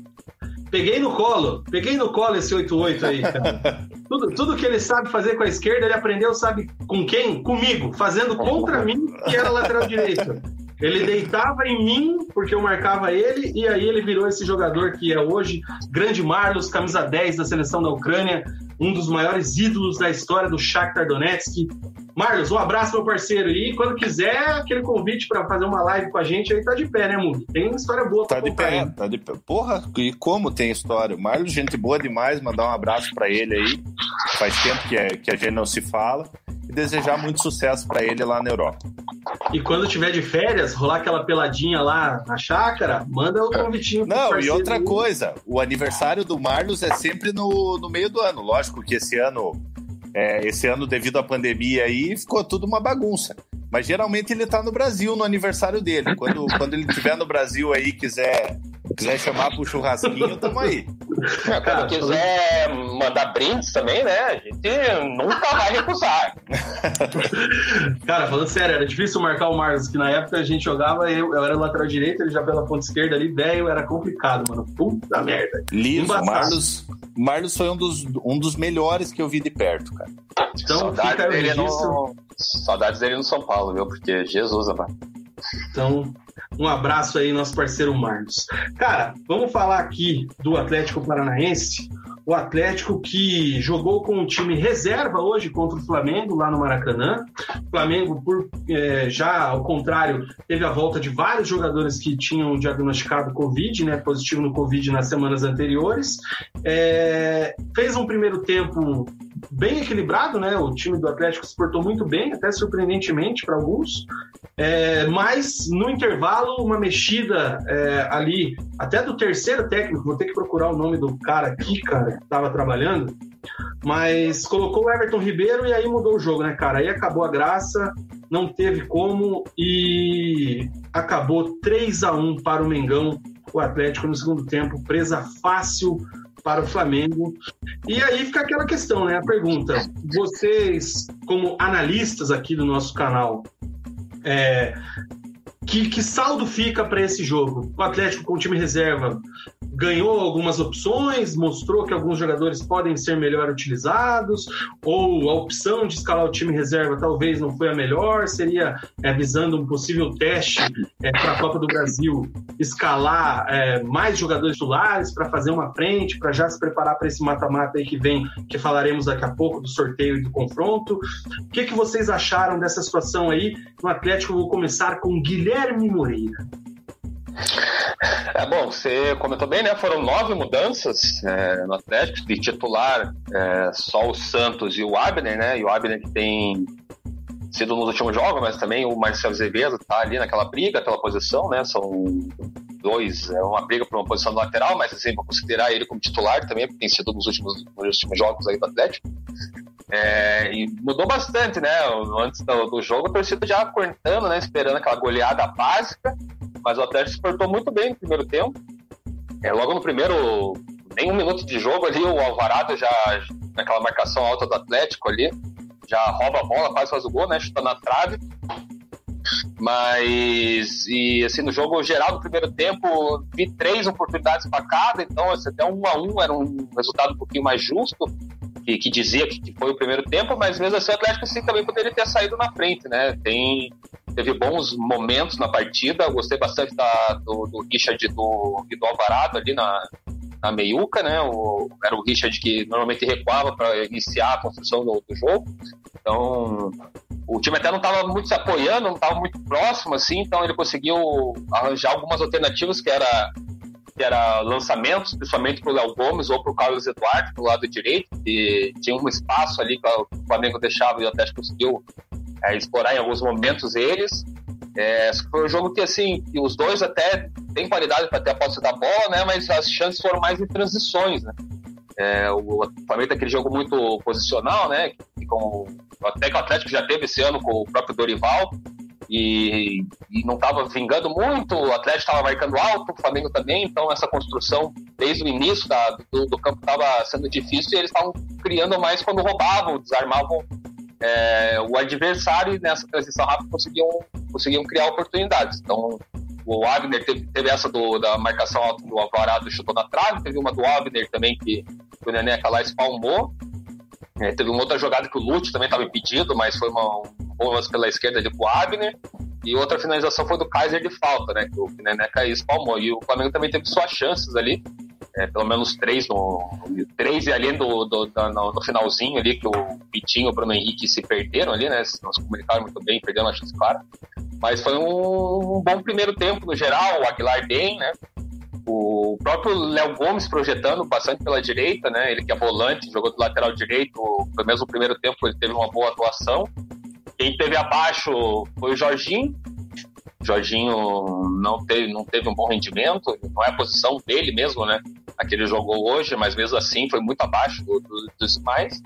E o Carlos Eduardo, que, cara, assim, eu já tento evitar cornetar muito, né? Queimar tanto assim o jogador, mas, cara, não tem mais o que defender dele.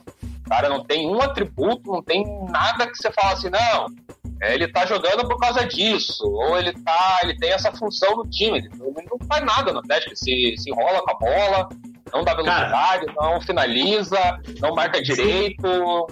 Desculpa te cortar, aquele lance dele da ponta direita ali no segundo tempo, que ele tenta fazer uma firula, tenta driblar o Felipe Luiz e ah, não lembro quem era o outro jogador que tava junto. Cara, que coisa ridícula, velho. Ele parecia, sei lá, um meme, um peladeiro que nunca viu uma bola, daí ele se joga de uma forma absurda. Cara, o Carlos Eduardo é complicado, velho. Pelo amor de Deus. Isso, isso é coisa de um jogador que tá com confiança a fazer, né, cara? E ele, com certeza, não tá com confiança. É, é, é, ou ele tá com muita confiança esse cara se olha no espelho e se vê o Messi. Não é possível.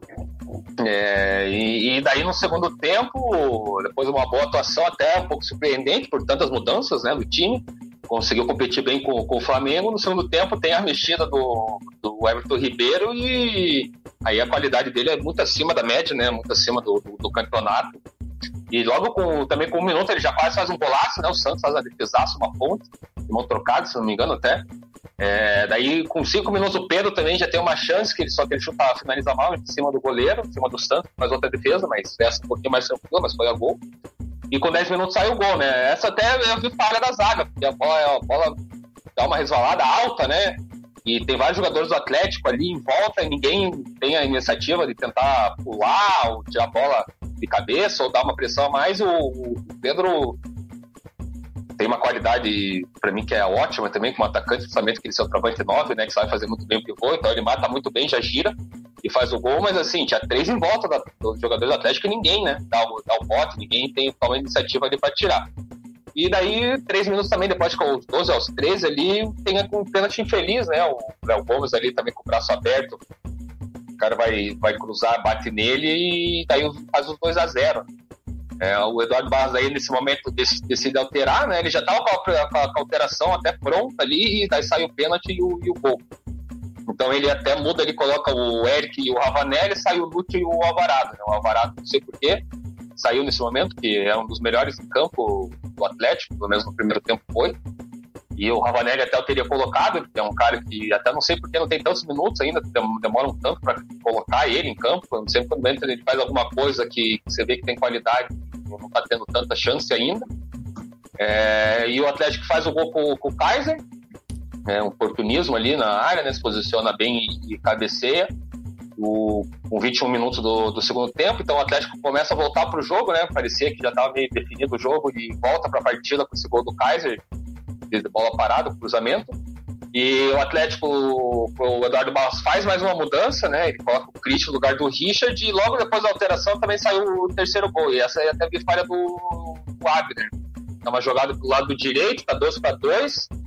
E o Everton Ribeiro vai pro meio, né? Tem o, pivô, né? Faz o pivô para ele chutar e o, o fica parado, ele fica marcando com o olho só. E o, o Everton Ribeiro consegue finalizar com muita liberdade. Tem o azar ali do Zé Ivaldo, né? De ter desviado na bola e matado o Santos. Daí quando faz o 3x1, daí praticamente encerra o jogo, né? Faltava 10, 15 minutos ali, acho. 15 minutos para terminar. Foi mais, mais aquele banho-maria, até um ou outro teve mais uma chance, mas é, no geral, assim, aconteceu para mim o que, que, eu esperava que acontecesse, que era a vitória do Flamengo nessa partida. Mas eu vejo sinais mais positivos no rendimento do Atlético, né? É, gente pensa que o, o Richard estava meio que sumido, às vezes nem relacionado estava sendo, e para mim foi bem na partida. O Alvarado também, né? A gente lembra que o próprio o Wellington, quem sabe, sai ainda de volta, né? Teve já aquela negociação com o, Cruze, com o Corinthians e com o Grêmio, não saiu e ficou, e agora tem uma possibilidade de sair para a Turquia até terça-feira, quando fecha a janela lá. Então, pode ser que, que saia. Então, são esses jogadores que têm disponíveis no elenco para jogar como primeiro volante. Até o Eric também pode fazer ali o primeiro volante. Mas o, o Alvarado e o Richard foram bem nessa partida. Então, é, dá essa esperança aí pra, até pro, pro Eduardo Barros e para a torcida, para eles, eles jogarem por ali. É, daí tem as incertezas, né? Ou as certezas que não dá, que, que é o Carlos Eduardo. E até o próprio Zé Ivaldo, eu não acho um mau jogador, cara, mas assim, no Atlético não, não dá, cara. Não, ele, ele tem azar, né, cara? Ele some, daí aparece, daí quando aparece, daí faz um jogo bom, daí você pensa, ah, beleza, daí, tipo, vai mal, daí inventam, tipo, talvez que ele jogou lá no Instituto Lateral Direito, só fez nhaca, porque não dá, né?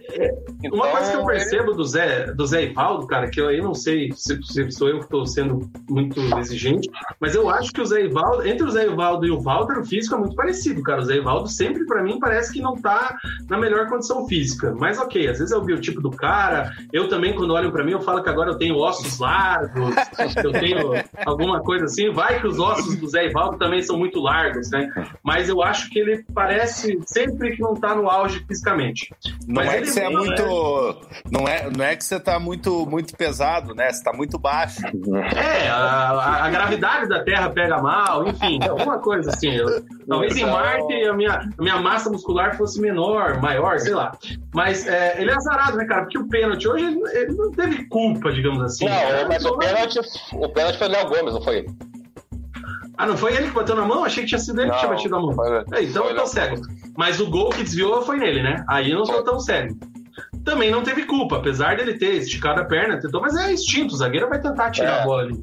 Então, é, então cara, assim, eu vejo ele mais tá na hora, assim, às vezes rodar um pouco, ser emprestado. Até esse time da Série A ele pode ter um espaço ali, eles pegam Ceará, Fortaleza, Atlético Goianiense. Ele é, ou um time, Vitória, né? É, ou um time que tá brigando pelo acesso ali, né? Provavelmente seria titular um time brigando pelo acesso. É, assim, não orna no, no, Atlético, né? Então, e daí, assim, teve a, a, o gol do, do Kaiser para dar uma confiança, né? Segundo jogo dele no Atlético, primeiro titular e já faz o seu golzinho.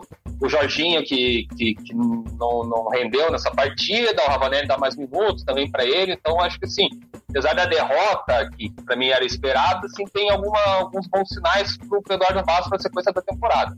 É, no segundo tempo caiu um pouco até o ritmo da intensidade da marcação, e daí aliado com a qualidade técnica do, do Flamengo e até individual também do Everton Ribeiro, né? E acabou que o Flamengo venceu, mas assim, o Atlético foi competitivo até onde deu e com muitas mudanças, né? Então, até pela, pelo confronto da Copa do Brasil, não vai ter o Kaiser que não pode jogar, mas de resto, assim, mostra que, assim, por mais que o Flamengo tenha esse favoritismo, é, um, é possível o Atlético competir, quem sabe até passar nas oitavas da, da Copa do Brasil e usou esse, esse teste, digamos assim, né? Porque é o terceiro jogo seguido que o Atlético joga com o Flamengo é, lá no Maracanã com o time reserva. Os outros dois anos também foi assim pelo brasileiro. E tem alguns jogadores que estão se mostrando ser úteis aí para ser utilizado no elenco. E o Atlético vai precisar né, desse elenco. É, vai começar a Copa do Brasil, daí logo tem os, o último jogo do, da, da, fase de, de, grupos, daí já tem o mata-mata. Mata-mata, é, um, tem um, é, daí vem uma sequência um pouquinho mais pesada e vai ter que usar o elenco. Então, acho que assim, foi, foi útil esse jogo, pro, pelo menos na minha análise, para o Eduardo Barros é, ter essa. ver o que, que ele pode fazer com, com as peças disponíveis. É, essa era a minha principal questão, assim, eu vi dessa forma. Eu acho que o torcedor atleticano, claro, fica triste por ter sido derrotado, é, até no segundo tempo ali, o, o, como disse aqui, até, deixa eu ver quem falou, que o Flamengo ativou o cheat mode aqui com Everton Ribeiro, né? Apelou aqui, colocou o jogador secreto lá. Deixa eu achar o comentário. Aqui, cara. Nosso parceiro Guilherme Alves, que é a imprensa achava que o Atlético seria presa fácil. Teve até parceiro nosso, né, Cezinha, que falou que o Atlético ia tomar uma goleada hoje, né? É, Atlético. Cara, eu não vi, na verdade. Não vi, Eu vi. No, no, no, nos WhatsApp da vida, aí teve parceiro nosso que falou que o Atlético ia tomar uma goleada. E eu, no intervalo, fui lá. E aí, vocês estão falando agora, né? Não ah, vou citar nomes aqui, mas é, aí colocou o, o Everton Ribeiro. colocou o Everton Ribeiro e aí realmente desequilibra. É um jogador fora de série. É, mas fica esse alento, cara. Eu acho que tem muitos jogadores que estão chegando, né? Muitos jogadores que chegaram agora nesses últimos semanas no Atlético, tiveram poucos minutos, como você disse, e o Eduardo precisa conhecer. Precisa ver os caras em campo, ver como é que os caras vão se portar para tentar encaixar.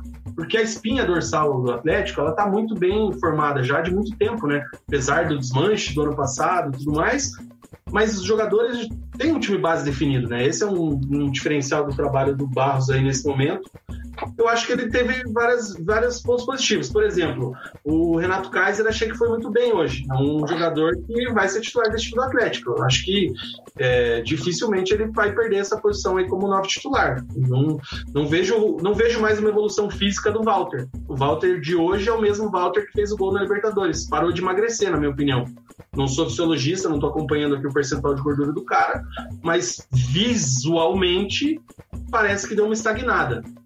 Então, tá, tá igual eu na pandemia. Emagrecer, emagrecer 100 quilos e nunca mais baixei. É aquela coisa, cara, os primeiros quilos sempre são mais fáceis de perder, né? No caso do Walter, os primeiros 40 foi fácil de perder. Agora precisa perder mais 40, né? Enfim, brincadeiras à parte. Então, eu acho que o Bissoli vai pintar aí. É, ganhando reforço aí de Unicão, que tá na transição, os jogadores voltando, decidindo essa situação do Wellington, que isso aí me causa uma preocupação, porque é uma novela é, estranha, é um jogador tão identificado com o clube, é um jogador que gosta tanto, a torcida gosta bastante. É, não foi pro Grêmio, agora tem mais essa situação de ir um dá uma Dá uma impressão que tá que estão forçando a saída, né, Vina? É, não alguém se, tá. Não sei se o jogador ou o clube. É, então é, é essas coisas precisam ser definidas até para que o Atlético consiga realmente pensar em o que, que ele quer. Dá para encarar o Flamengo de frente nessa Copa do Brasil? Daqui a pouco a gente entra no detalhe do sorteio. Acho que dá. O Flamengo também está numa, num momento é, aí de é um time que, que tá em construção também, né? Por mais que também tem essa base que a gente fala que o Atlético tem, é, por mais que tenha saído, mas é um, é um time que saiu poucas peças, né? E contratou também bem, né? Tem um tem elenco, né?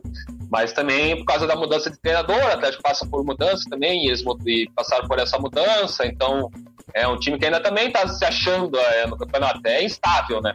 É, por mais que às vezes tem jogo que não joga muito bem, mas aí quem resolve é o, as peças individuais, né? Tem jogo que joga bem, aí vai lá pro Equador, leva aquele sapeco, também levou o sapeco às vezes do Atlético Goianiense, então é um time que ainda não é confia, confiável, assim, totalmente, né? É, então, até por isso que o Atlético ainda pode aproveitar. Às vezes pega um dia ruim, né? Um dia ruim do Flamengo, justamente com o Atlético. E, e até o Atlético deu uma crescida, né? Pelo menos virou, ficou um pouquinho mais confiável também, né? Tem um pouquinho mais de confiança, o time com o Eduardo Barros apesar de ter quebrado a sequência sem derrotas aí agora pro Flamengo, mas é, acho que assim, tá, dá, dá pra competir. Tá, do mesmo jeito que ano passado dava também pra competir, mas o Flamengo era favorito, esse ano o cenário é meio, meio parecido, mas dá pra competir, dá pra passar. Cara, elenco é. por elenco, é óbvio que o time do o elenco do Flamengo é melhor do que o do Atlético. É um elenco que, apesar de ter perdido algumas peças, você pega Everton Ribeiro, Arrascaeta, Gabigol, Pedro. Henrique, Pedro, é um time melhor. Mas, cara, mata-mata, meu filho. Mata-mata é, é, né, mata-mata é o dia, entendeu? Você pega aí na, na Copa do Brasil quantas surpresas nós, nós já tivemos na história aí de times piores é, é vencendo times grandes. Esse que é o legal do mata-mata. Inclusive, no e... ano passado, o Flamengo era favorito diante do Atlético no mata-mata da Copa do Brasil. E o Atlético, o Atlético venceu o Flamengo e acabou, acabou se sagrando campeão da Copa do Brasil mais para frente. Um ponto importante aí que a gente deve ter, se as autoridades não cometerem nenhuma um absurdo aí, é ainda a questão um Maracanã vazio e de uma Arena da Baixada vazia, né, cara? Isso pro Atlético é muito bom, porque a gente sabe que o Maracanã lotado, a torcida do Flamengo motivada como está ultimamente, é um adversário grande que o Atlético não vai enfrentar. Então, é importante essa situação aí. Claro, a arena aqui também vazia, o Atlético perde um pouco, mas o Atlético tem a questão da grama sintética que os, os jogadores do Flamengo vão reclamar vida. Então, cara, acho que dá para o Atlético fazer uma graça aí e ir para cima do Flamengo nesse mata-mata. Deixa eu registrar eu, aqui as participações. Só, só, eu acho só que em relação à torcida é pau a pau aí. Tanto pro é, então, Flamengo então, fica, quanto pro Atlético. Porque, fica muito porque, igual, né? É, porque você pega a Arena da Baixada ali, a gente sabe como é que é a arena, a arena lotada ali, é uma pressão danada. É, e o Flamengo também poderia, poderia sentir o jogo, né? Exatamente. Ó, o Felipe. Cadê, rapaz? Cadê o comentário do cara? Felipe Rogenbach disse que não achou que o Atlético foi presa fácil, mostrou que pode fazer frente na Copa do Brasil. O Fausto Carvalho disse que o Alvarado foi muito bem. Aqui temos um recado para Guilherme Moreira. Oi, mozão de Thaís Gloss. E aí, um recado pra gente, Mug, e para todo mundo que está assistindo. Beijo, Thaís. Pessoal. Beijo pra primeira dama. Nosso parceiro Paulo Andreola, a derrota no Maracanã, resultado esperado, que surpreendeu foi a atuação no primeiro tempo. Era um jogo para poupar, a sequência de jogos é muito grande. Temos aqui a nossa querida Teté reclamando que não estava conseguindo comentar, num comentário que ela conseguiu fazer. Então, um beijão aí para Teté. Tá de aniversário amanhã, inclusive, né? Vamos mandar aí um grande beijo para ela. Felicidades, parabéns. E busque a sua caneca, né? Tá com você ainda, né, Mugi? Tá, tá lá no escritório. Temos que combinar a entrega da caneca que a Teté ganhou no sorteio. E aí o comentário dela com relação ao Carlos Eduardo. E teve um outro comentário dela aqui, cara, sobre o Walter. Que o branco não favoreceu o Walter. Dramas reais. O ah, que mais que temos aqui, cara? Nossa querida Rafaela Betts dizendo que o pior da diretoria é tentar justificar o investimento no Carlos Eduardo. Que mais aqui, cara? Tem bastante gente aqui. Rafael De Conte, falando em contratações, o time japonês, no caso Rony, pediu que o Atlético seja punido com perda de pontos. O que acham desse rolo? O que, que temos aí, Guilherme Moreira, de oficial? Você acha que pode acontecer? Não pode? Os caras podem tirar alguns pontos do Atlético aí nesse embrólio do Rony, não? É, quem tem que achar alguma coisa é a FIFA, né? Ah, é... beleza. A gente fica por aqui então, a preleção acaba, até mais, tchau. São 14 ah, pontos, né? É, então, assim, o Atlético sabia que, que era perigoso, perigosa essa contratação, o próprio, já falou, o próprio Paraná na época lá tentou trazer o Rony e recuou, Botafogo também chegou a anunciar e daí voltou atrás, e o Atlético sabia que, que tinha um problema é, que viria no futuro, né? Se, se ia virar problema ou não, né? Então, virou. É, ainda tem, não tem nada, tem que esperar uma decisão definitiva, né? Falaram o Atlético foi punido lá de, de não contratar, mas até agora é, não tem uma, uma, definição de qual janela. Fala que agora seria a janela de outubro, e não se sabe se vai ser mesmo, até uma posição oficial, a gente fica nessa, nessa dúvida, esperando o que vai acontecer. Enquanto isso, o Atlético foi contratando, né? Sabia que uma hora poderia vir essa punição e, e aproveitou esse momento para trazer reforços, porque sabe que, acho que assim, até pela quantidade de reforços que o Atlético trouxe na, na paralisação e nessa sequência após paralisação do futebol, é pensando que vai ter mesmo essa punição, né? Acho que já se adiantando para já que não vai poder contratar. Pergunta aqui, cara. Kaiser e Walter podem render juntos? Numa churrascaria? Não, o, o, o Kaiser. Será que o Walter gosta de Kaiser? Você, você pegando o, o, Walter ali, ele é um jogador que hoje, hoje ele não tem tanta ele não tem tanta mobilidade em decorrência do peso, né? Mas é um jogador que tem muita qualidade. Se o, se o Walter, se o Walter voltar a ter aquela, aquela forma ali, eu vejo como, como podendo render ali o Walter jogando mais aberto, vindo buscar, vindo buscar a bola com o Kaiser mais fixo lá da frente, eu vejo que eles podem render juntos sim. Eu vejo só numa medida extrema, assim, numa necessidade de, de fazer gols, segundo tempo e tal. Aquele desespero, né? não, né? Não, não vejo os É, não, não, vejo, não vejo eles como uma dupla de ataque, mas isso que o Gui falou, eu acho que, que numa, numa circunstância de jogo, com o Walter saindo um pouco mais o Kaiser fixo, eu, eu acho que pode render sim. É, eu, eu já acho que se você põe um Walter que só pode jogar de referência, né? Não vai pôr o Walter para jogar de lado. Você meter o Kaiser de lado, você sacrifica em uma das suas principais é, contratações do ano. Então eu não sacrificaria ele. É, principais contratações do ano acho que é uma forçada, né? Uma das dos jogadores mais. É, enfim, é, fez um investimento, né? Fez um investimento. Então né? é, eu acho que seria só realmente num desespero. Sei lá, tá lá Uh, volta da Copa do Brasil, 2 a 1 um pro Flamengo. Se o Atlético fazer um gol, ele passa. Aí eu coloco o Walter, coloco todo mundo, coloco até o Thiago Helena de atacante. Mas fora isso, acho difícil, cara. Não sei. Mas quem sabe, né? O Hitsu, Esse é novo, cara. Não lembro esse cara comentando aqui. Estou passando mal o Balvino aqui dessa risada. Eu, eu visualizei, cara, o Valtão, sei lá, na churrascaria gaúcha, no recanto, pedindo uma bela do Macaiser, com a picanha. Comendo, comendo asinha com a mão. É. o garçom chega com aquela costela assim, ele vai cortar uma, uma fatia da costela, ele pede para deixar costela e não uma fatia. Vai dar aquela, aquela aliciada na barriga, tipo, hum, venha.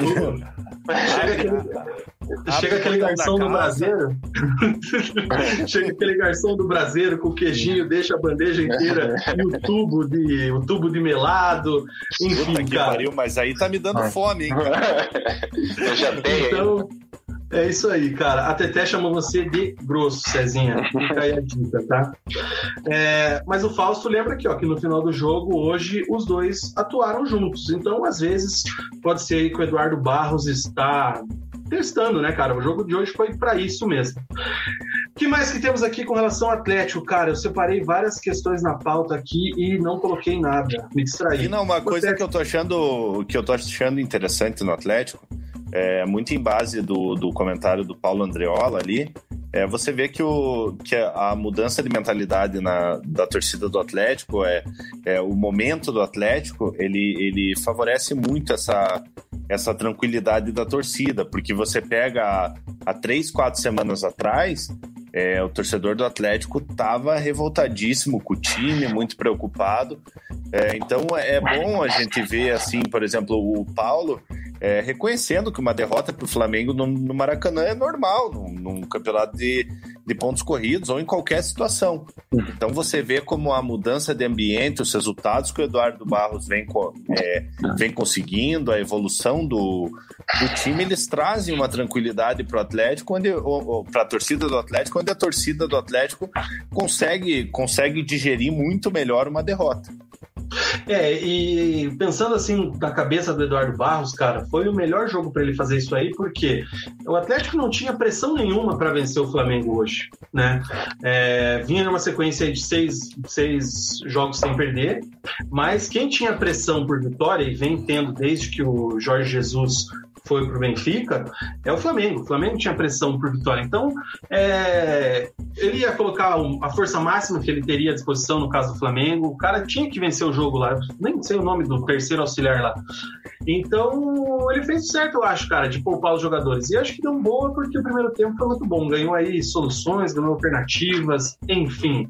Ganhou é, aí pra, é, eu também, também acho que era um jogo propício para isso, mas uh, o próximo jogo é contra o Ceará em casa e o Ceará do Guto Ferreira é arrumadinho, né? Não, é uma presa fácil, tem que ganhar, né? O, Aí é outra história. O Atlético não tá bem na tabela ainda do brasileiro, é claro que não, não, não creio que vai brigar por, por contra o rebaixamento, mas a gente imaginava que o Atlético também vai ficar ficava ali entre os 10 e ligando para uma vaguinha ali na Libertadores. Então o Atlético também tem que acordar um pouco no, no brasileiro. O jogo, então, o jogo contra jogo... o Ceará é quando? Acho que é quinta-feira. Quinta-feira, 19 h 15 é. na Arena, né? Então, esse jogo aqui é aquela partida. 19 horas.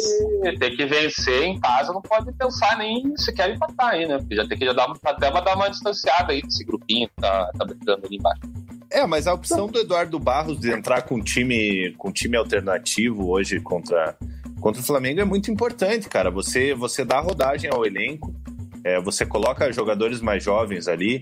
É, por mais que o Maracanã estava sem público, você jogar no Flamengo contra o Maracanã, ele te dá uma certa. Contra... no Flamengo contra o Maracanã? Contra o Flamengo no Maracanã. Minuto é... Minal ele, tá, ele, te dá uma, ele te dá uma certa bagagem, uma certa experiência, é, e o jogador ele vai, ele vai pegando confiança, né? O Atlético tem competições importantes aí pela frente, a Libertadores e a, e a Copa do Brasil, e vai precisar de elenco. E esses jogadores que foram, foram utilizados hoje, hoje aí, eles precisam estar preparados para quando, quando forem solicitados. Nós temos o Saulo dando boa noite lá no Facebook e o Saulo dando boa noite no YouTube também. Um abraço para o nosso parceiro Saulo. Fez um comentário aqui. Resenha de churrasco interessante. Pode convidar, inclusive, tá, Saulo? É, a derrota pode pôr na conta do Eduardo Barros, que demorou para mexer no time após a entrada do Everton Ribeiro, que mudou o jogo.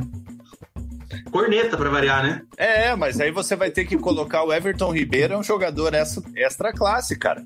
Você vai ter que colocar é. um jogador armado para marcar ele, cara, porque é um jogador que desequilibra.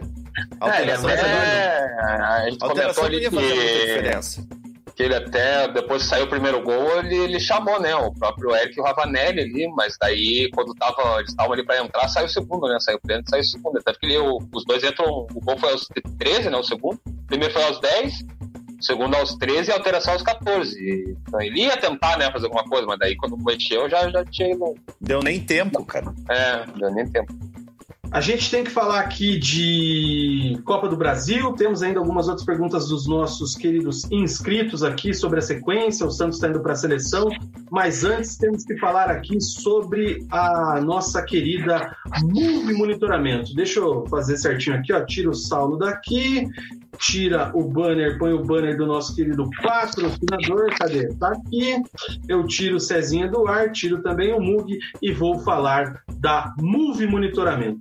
A Move Monitoramento, que é parceira do Resenha, você aí que precisa de controle de frota para os seus veículos pessoais ou para a sua empresa, monitoramento veicular, relatório de velocidade, rota de movimento, é, pronta resposta de veículo, de bloqueio do veículo em caso de roubo, cerca virtual, garantia permanente, você pode buscar a Move Monitoramento. Segurança e comodidade na palma da sua mão. Só com a Move você tem a melhor solução em rastreamento veicular para você, para a sua família ou para a sua empresa. Entre em contato com a Move Monitoramento através do telefone 41 3527 3925 ou pelo celular 99128 3355 e faça uma cotação, faça uma proposta lá com o pessoal da Move Monitoramento. E sempre bom lembrar, você, resenhete, tem 50% de desconto na adesão de um pacote de monitoramento na Move. Tudo isso que eu falei por R$ 69,90 por mês e essa adesão com 50% de desconto. Quer saber quanto fica, meu parceiro? A galera do Resenha libera para você R$ reais nessa adesão. Pechincha, pechincha, pechincha. MoveMonitora.com.br ou lá no Insta, Move Monitoramento. Você segue a Move e ajuda também o Resenha. Certo, volta para cá Guilherme Moreira, volta para cá Mug, que já colocou também a Move na sua viatura. Cadê aqui, ó? Move Monitoramento. Certo, meus queridos? Estrutura, hein? Cara, um dia eu aprendo a fazer melhor essa, esse negócio aqui, mas tá legal. Deixa eu compartilhar, cara, o, a tela da Copa do Brasil pra gente falar do sorteio, que foi um sorteio meio polêmico, né, cara? Até o Atlético Goianiense é, fez nota oficial lá, dizendo que acreditava na lisura da CBF, tira aqui o símbolo do resenha. Vamos lá. A gente teve o resultado aí do nosso sorteio, deixa eu até tirar os meus queridos favoritos aqui.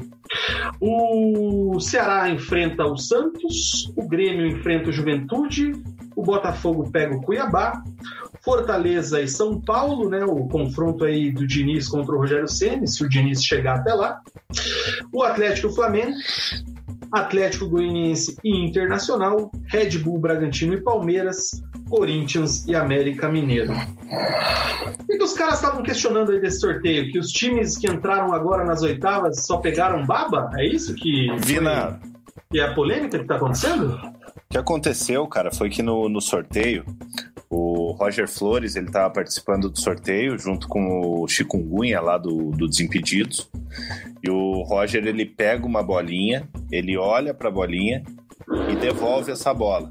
Não dá para saber se ele se ele pegou, se ele viu que time que estava ali e tal, enfim. Mas cara, sorteio desse tipo, encostou a mão na bolinha, abre a bolinha e mostra qual time que é, cara sabe? Para você não levantar a suspeita de uma de uma de uma de uma armação, alguma coisa assim. O vídeo ficou para lá de estranho, cara.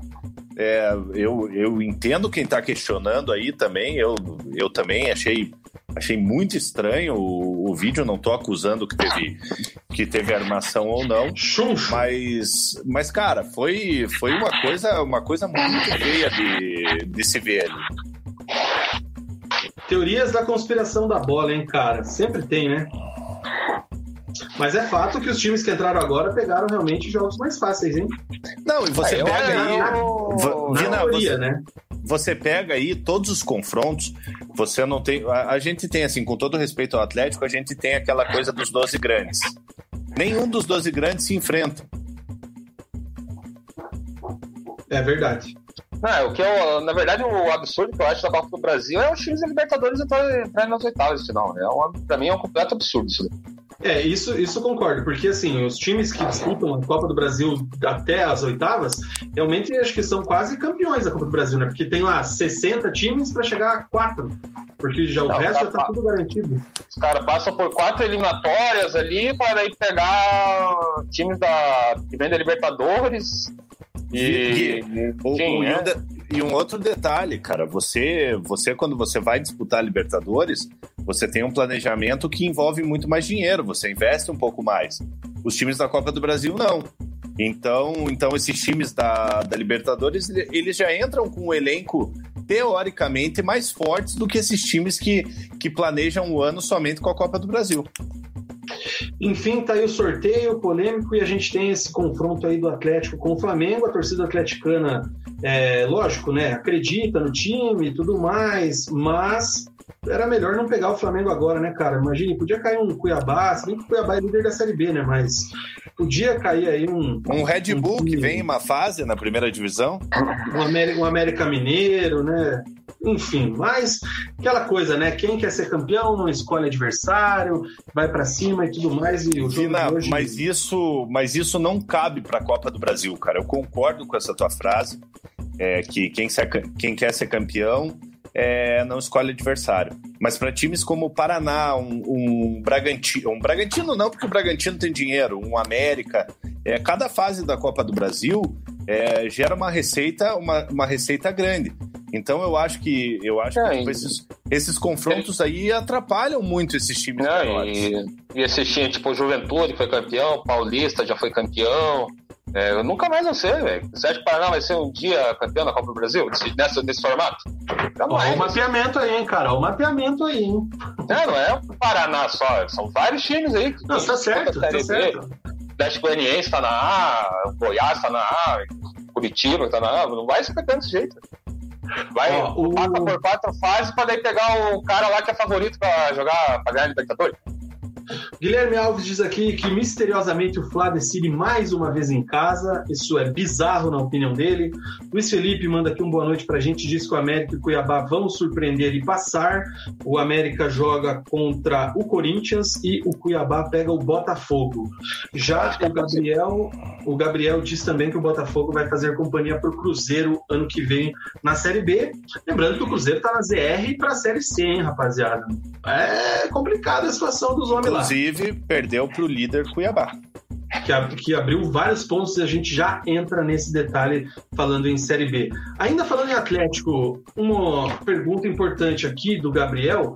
E o Jadson? Aí, o que vocês acham? O Jadson que é, fechou aquela história lá de ele manter a forma física no CT do Atlético, Cezinha? Tá, tá confirmado isso? Já iniciou os trabalhos? Tá tudo certo? Já, já tá treinando lá no CT, inclusive com o número 39, que, né, eternizado pelo Bruno Guimarães, tá lá, né? O que, que eu acho do Jadson? Bons treinos pra ele. É, né? Será que vai aparecer aí acho- não, como reforço? Não, acho que não, né? Eu acho muito arriscado. Eu acho que o Atlético não vai fazer essa loucura. Eu até me surpreende o Atlético abrir as portas pro, pro Jadson depois da, do papelão que foi feito lá, daquela contrata, não contrata com o Curitiba, uma forçação de barra do caramba. É, o Jadson mostrando camisa do Curitiba. É, o Jadson a gente sabe que foi um grande jogador, foi um grande meio, meio de campo, mas ele já vem, esse ano aí tá todo em natividade, apareceu até nas, nas redes sociais visivelmente fora de forma. É, já é um jogador que tem uma idade avançada e eu acredito que, que o Jadson não tenha mais é, o físico, é, a qualidade técnica é indiscutível. Mas o físico e a, e a, e a qualidade ali para integrar o elenco do Atlético ou qualquer time de Série A, eu acredito que o, que o Jadson não dá mais né? potencial. Se ele aceitar uma alternativa que podia fazer pro Jadson, até porque ele é amigo do Petralha, tem essa identificação com o Atlético também, é, desde, desde tenta botar em forma ali, ver como que ele rende no, nos treinos. Eles colocam ali, o Atlético já fez com os aspirantes, né? Bota lá nos aspirantes, para nesse ano que vem, se é a carreira do Atlético, faz jogo pedido. Pode ser uma alternativa, mas assim, pro elenco principal, só a não sei que o cara decida voar aí nessa reta final de carreira aí nos treinos e, e daí vira uma alternativa, mas eu assim, acho a chance baixíssima. É o tipo do jogador que ele pode ajudar mais dentro do vestiário do que em campo hoje em dia. Ou atrapalhar, né? Porque a gente é. sabe que o homem é, né? Tudo bem é. que mudou bastante, evoluiu e tal, mas, né? Ah, mas Enfim, às vezes a, tem aquela coisa aquela... do menino, menino mais novo ver aquela referência ali, sabe? A selfie que ele postou, realmente, lá a latinha dele tá cansada, hein, cara? Meu amigo, tá complicado. Grande Jadson. E aqui a gente tem uma outra observação, cara, do Fausto com relação ao Santos, né, cara? O Santos vai para a seleção, né? Se despediu hoje aí para os jogos da seleção e o Jandrei deve assumir a meta aí por três jogos. E até fiquei na dúvida agora, o Alisson Becker, né, foi cortado, o goleiro do Liverpool, e o Ederson foi chamado para o lugar dele. Será que o Tite vai colocar o Ederson como titular ou numa coerência, digamos assim, já que ele não foi chamado no primeiro momento, seria titular ao natural um dos outros dois que já haviam sido convocados? Será que não dá para acreditar num Santos como titular da seleção ou o Everton, né? Cara, eu penso que assim, sempre o, o Ederson foi o segundo goleiro, né, do, na lista ali do, do Tite, né? Penso que já que chamou, putz, agora eu não vou lembrar a explicação lá que ele deu para não chamar o Edson nessa convocação. Eu agora eu vou esquecer mesmo. Assim, eu penso que já que ele foi chamado, ele seria o goleiro titular.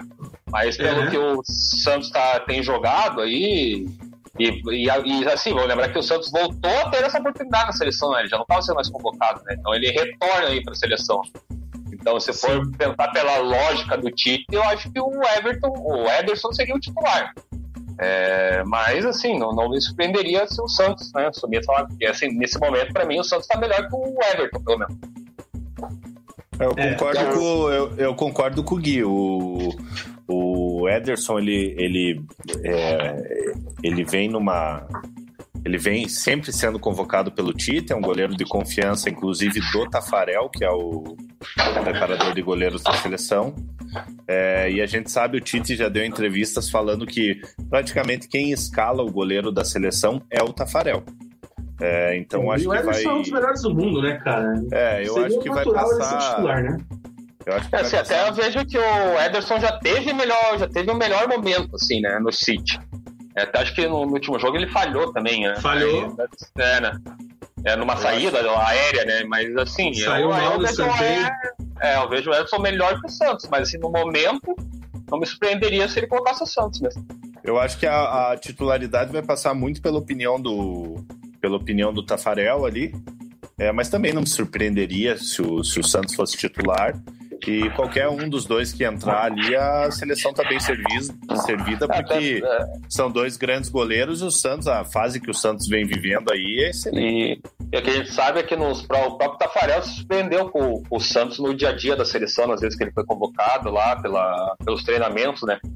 É, tem o, até teve o Tite participou do, do Bem Amigos esses tempos, né? E fizeram o Casagrande, acho que fez uma pergunta para ele, falou: Ah, você já teve é, jogador que você convocou, que daí quando você viu no dia a dia ali não era tudo isso, daí ele falou que não preferia responder, né? Com certeza teve, teve jogadores, eu não, queria, não quis falar nome para não comprometer, e não, não citou é, o, o, Santos, mas já teve entrevistas passadas falando que, que o próprio Santos surpreendeu justamente esse dia a dia, na, na tranquilidade, na frieza dele no, nos lances. Então é um cara vídeo... que tá, tá, sempre no radar aí da seleção e volta com justiça. O vídeo que viralizou é aquele do Neymar lá no chute a gol lá. Pô, quem que é esse goleiro tal? Nem sabia quem era. Uhum. O Santos fazendo gol lá no treinamento da seleção. Vina, agora rapidinho. Fazer... Rapidinho, só, deixa eu falar aqui um, um outro goleiro. Na semana passada a gente falou de goleiros bons. É um goleiro que, que eu vejo com muito potencial, que que acho que vai chegar na seleção, já chegou na seleção, mas, mas que vai virar uma, uma figura constante na seleção em breve, é o Ivan da Ponte Preta. Muito bom goleiro, apesar da, da má fase da, da Ponte Preta. Nossa, Mugi, contrataram o Marcelo Oliveira, força ponto. Mugi, pega sua caneca aí pra gente fazer mais uma, um merchan, o último aí do nosso programa de hoje, ó. Essa aqui, esse modelo, será sorteada para os resenhas. A gente vai ter uma por mês aí da La Casa das Canecas, né, Mugi? Isso mesmo. Parceria fechada. O pessoal do La Casa das Canecas, sempre muito atencioso com a gente. É, fechamos uma parceria lá é, que, que vai, vai ser sorteada uma caneca dessa que vocês estão vendo ali, agora não estão mais. Essa, essa, do, essa do Vina e essa que eu tô aqui, é, eles deram de presente pra gente. É, mas se vocês gostarem aí, dependendo do, do gosto de vocês, a gente também sorteia é, uma personaliza personalizada para vocês. Então, assim, a gente fez uma. E, gente, e também gente... pode procurar o Instagram, o Instagram deles e pedir também, né? Isso, e compra, né? Isso, é, isso. O, principal é isso. Entre lá e comprem as canecas de vocês, né? Se vocês quiserem fazer do La... Clube do Coração e tudo mais. É, aí, ó. Arroba, arroba La Casa das Canecas, você vai falar ou com o Leonardo ou com o Moreno. É, eles são bem atenciosos, fazem um serviço bem caprichado, fazem canecas personalizadas, não só de futebol, é, fazem de, de, de, outros temas, o tema que você pedir. Então entra lá, fala que você viu aqui no resenha que você vai ter um, vai ter um descontinho. Eu a garanto. Certo? Certíssimo. Agora a gente vai pra Série B, cara. Série B, 22 horas e 55 minutos, chegamos quase a 2 horas de live, mas a gente vai falar da Série B, onde o Paraná na sexta-feira, às 21h30, jogou, pegou o Botafogo Ribeirão Preto e perdeu por 1 a 0 o gol tomado a um minuto, o Mug até deu uma bocejada ali agora, tomou, tomou o gol a um minuto, depois ainda teve um pênalti que o Matheus Anjos errou. O Alisson T-Rex fez a defesa com os pés. Eu gostaria de destacar, como fiz no Twitter, que as pernas do tirano, de Tiranossauro Rex são grandes, são fortes, são musculosas, então complicada aí a defesa. Mas enfim, Paraná Clube derrotado pelo Botafogo de Ribeirão Preto, o time do Alanal acumula agora três jogos sem vitória e cai para a quarta colocação na Série B. E aí, Guilherme Moreira, o que é que só você viu? Bom, é na, ver, na verdade, falando, na, né? na verdade, não foi só você que viu, né? Muita gente viu o que eu imagino que você vai falar. É, o, tá, chegou o momento que o mal futebol começou a cobrar, né? É, são três jogos sem vencer, dois pontos em nove, né? Acabou levando aí uma certa sorte ou falta de competência dos adversários na rodada e não saiu do G4. Mas é mais um jogo ruim no Paraná. É, é, claro, leva um azar. Azar não, né? Porque teve a falha também no Jean Vitor. Começa a falha lá no, no lance de escanteio com o Andrei, da transição, quase saiu gol. O Alisson defende e daí no escanteio sai o gol, né? Uma, fase, uma falha ali, teve um, uma escorada no primeiro pau, que é uma jogada que no jogo passado o Botafogo tinha feito um gol assim. É, e, e, acontece agora de volta e o Paraná leva né? No primeiro minuto de jogo. E não produz, né? O Paraná teve uma chance com o próprio Jean, Jean Vitor no primeiro tempo, uma jogada individual. Ele, que ele consegue fazer uma jogadinha ali chuta para fora.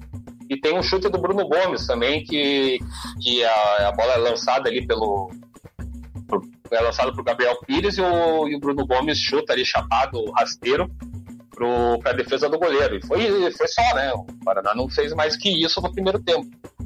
E na volta do segundo tempo, o Paraná, mais na reta final, que tenta fazer alguma coisa, né? Ainda se livrou, se lembrou bem do não fazer um 2 a 0 no primeiro tempo ainda por Matheus Anjos de pênalti, o Alisson defende.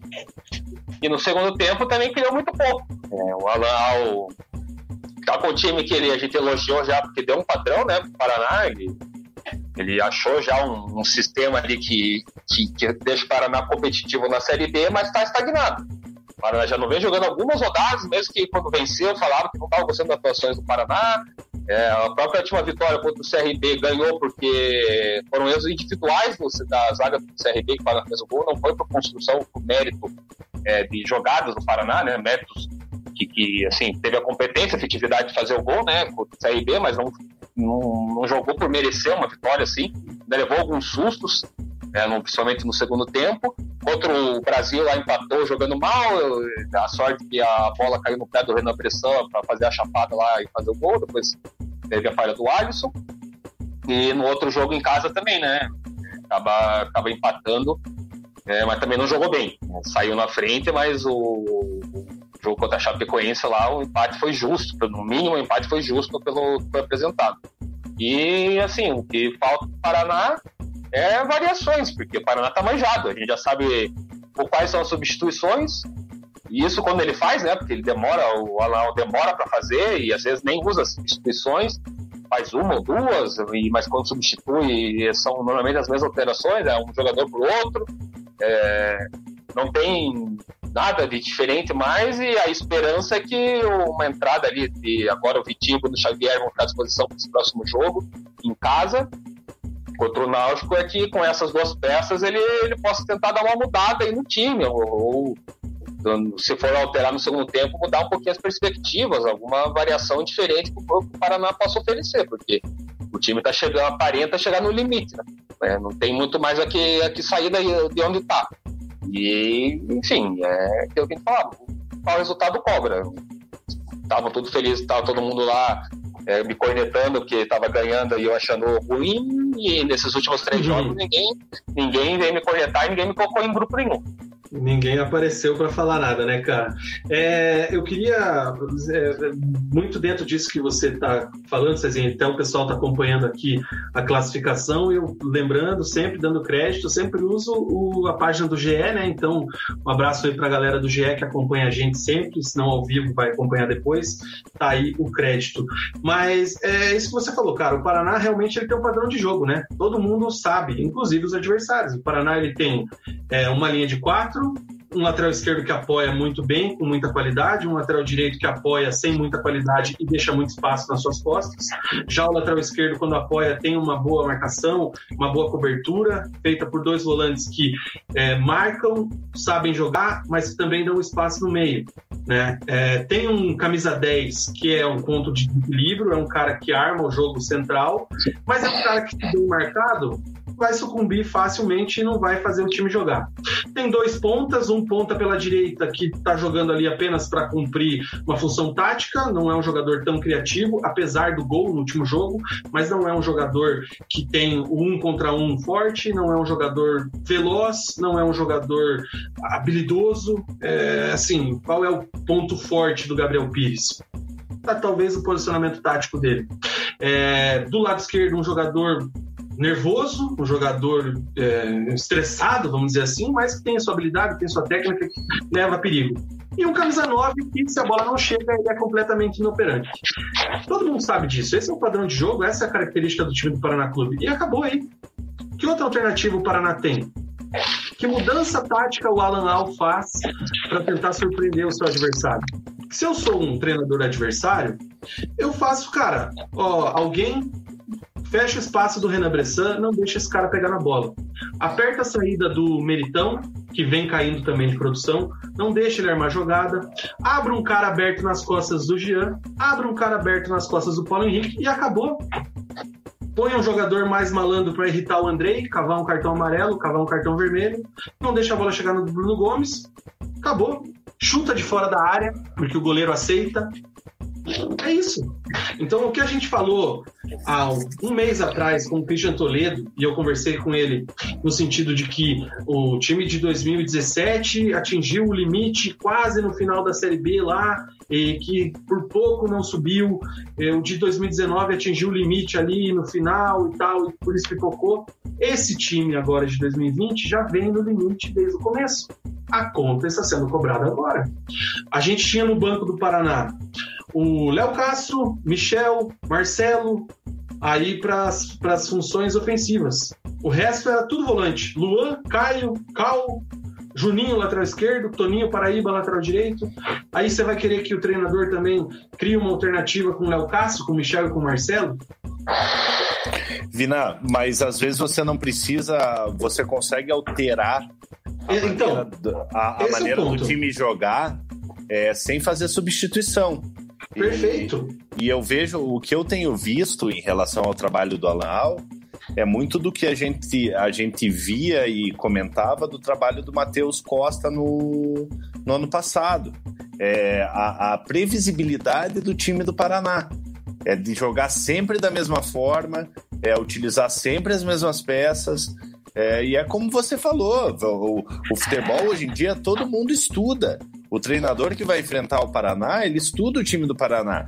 Ele vai ver, pô, o Paraná, os três últimos jogos, jogou dessa forma, é, é, é, com o Bressan no meio, com os pontos abertos, e é o que você falou, ele vai colocar é, é, dois pontas espetados ali, você já mata a lateral do Paraná, você coloca um homem para marcar o Bressan ali, que apesar de ser um, um bom jogador, até lembrando que você postou no, no teu Twitter no dia do jogo, do Paraná. O Bressan, mesmo, mesmo que, que marcado ali e tal, ele já vem numa sequência ruim no, no Paraná. Não é mais aquele Bressan que a gente viu no início do, do campeonato, apesar de, de ser um jogador de qualidade para a Série B, mas ele caiu muito de produção. Então eu acho que o que mais preocupa no Paraná é, é essa falta de, de, de criatividade do Alaal. Eu acho que ele precisava ousar um pouquinho mais é, utilizar. A gente sabe que o elenco ali é escasso, não tem muitas muitas opções. Tem agora a chegada do Vitinho, que, que vai ajudar um pouco o, o Paraná, vai subir um pouquinho a qualidade do, do elenco, mas não adianta ele colocar o Vitinho e continuar jogando da mesma forma. A, a situação do Vitinho me preocupa é o seguinte, cara, já faz umas três semanas que a gente tá falando que o Vitinho tá chegando e ele não chega, né? Ele não estreia, não joga, não fica à disposição, sendo que dizem que ele até treinou de titular. Ah, questão física, é azar, pode sabe Deus que é, não sei. Mas tem essa situação. O que eu não entendo é, por exemplo, cadê o Vanson? Por que, que o Vanson não estava relacionado? Então, é, cara. Opção, né? é, é, você vê é, o próprio o Vanson, o Guilherme Teco, acho que já faz uns três jogos que não é relacionado também. Mas aí, aí eu vou entrar em defesa do, do, do, do Alan Al, cara.